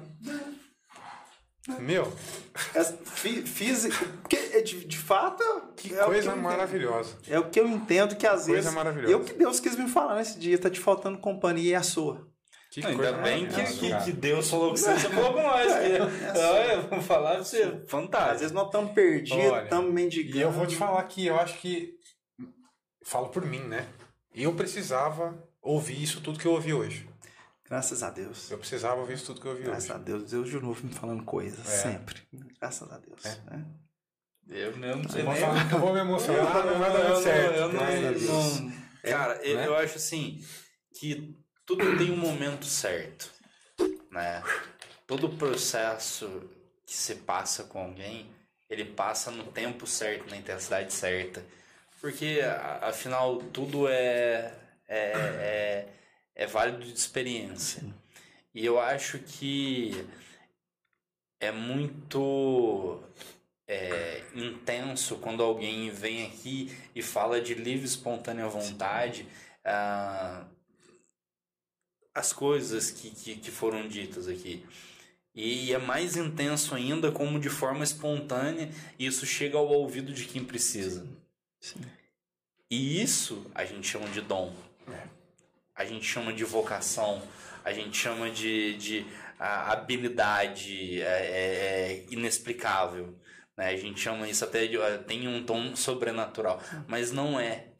O que na realidade é, é uma, a pessoa certa no lugar certo, Na hora certa. na hora certa, falando para as pessoas certas. Sim. Graças a é isso. Nada é por acaso. E Jung chama isso de sincronicidade. Eu adoro essa palavra. Eu chamo de providência e às vezes uso sincronicidade. Sincronicidade. Então eu acho que o que, cara, além de tudo que você falou, pra mim o que fica mais é, é, intenso ah, de tudo e tudo mais é justamente isso. Se eu não tô me sentindo bem no lugar, será que eu tô no lugar certo na hora certa? Exatamente.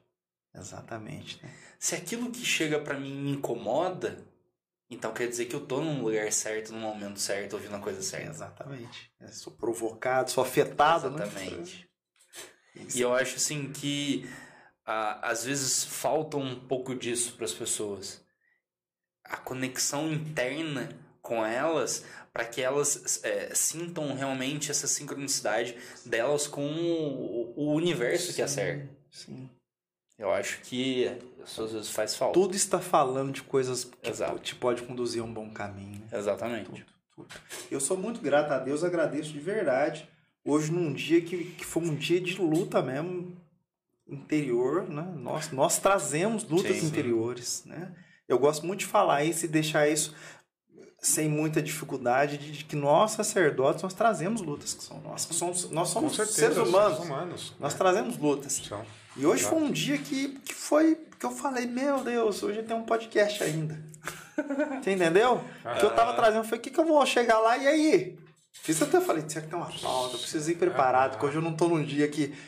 Mas quando eu chego aqui, aí eu repito, eu escuto perfeitamente Deus falando sobre mim, sobre a minha vocação. né?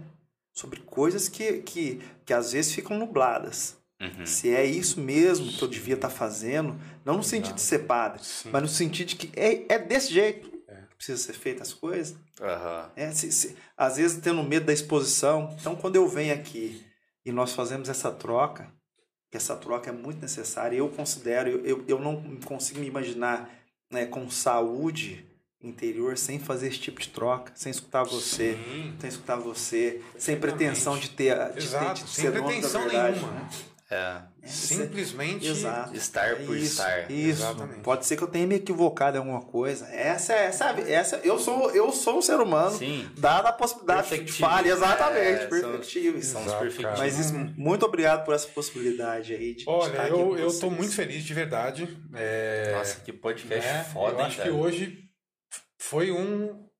Se não foi o melhor, e pra mim, pelo menos eu acredito que foi. Pra mim, Rodrigo, não, não falo por você, falo por mim, e nem pelas pessoas que estão assistindo, pra mim foi o melhor que a gente teve até hoje.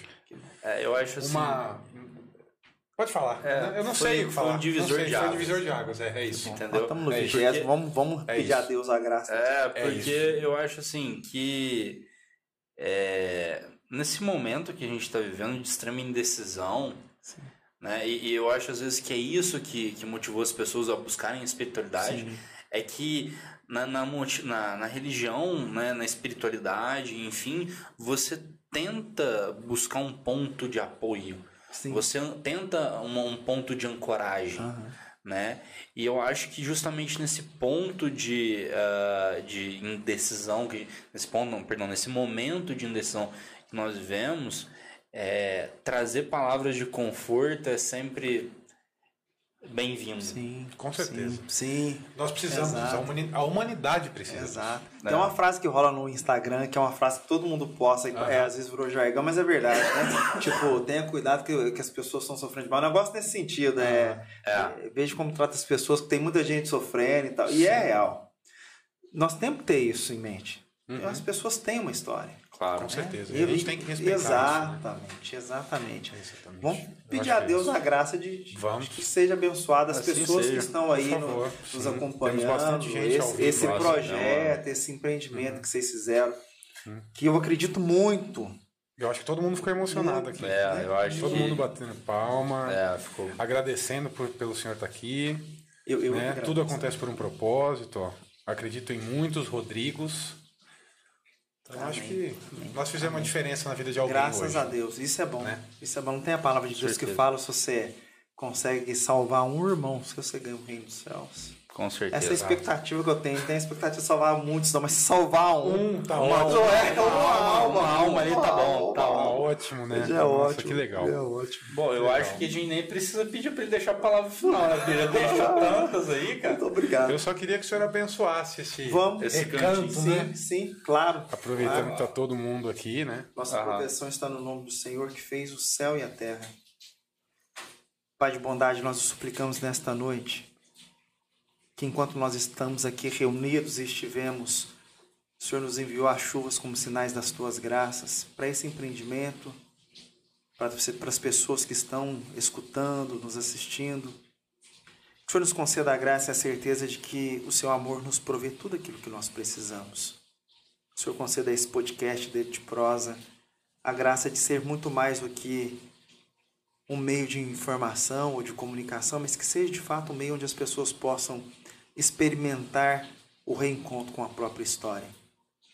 Que nós saibamos nos encontrar dentro daquilo que somos, para que nós ajudemos a outros a fazerem essas experiências. Que o Senhor abençoe esse ambiente, abençoe as pessoas, abençoe as pessoas que aqui trabalham.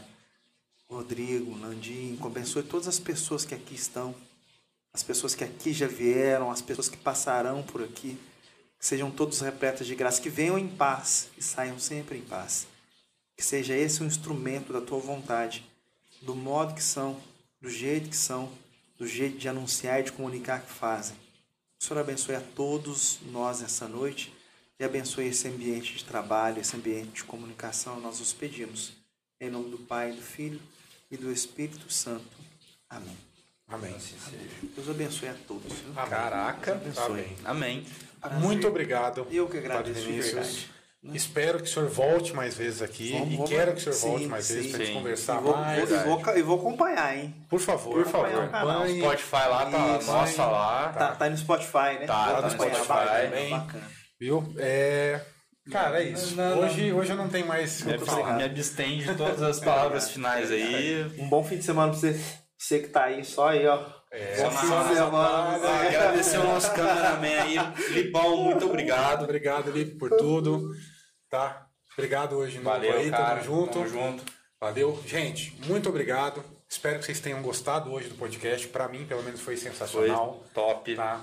E segunda-feira a gente tá aí de novo.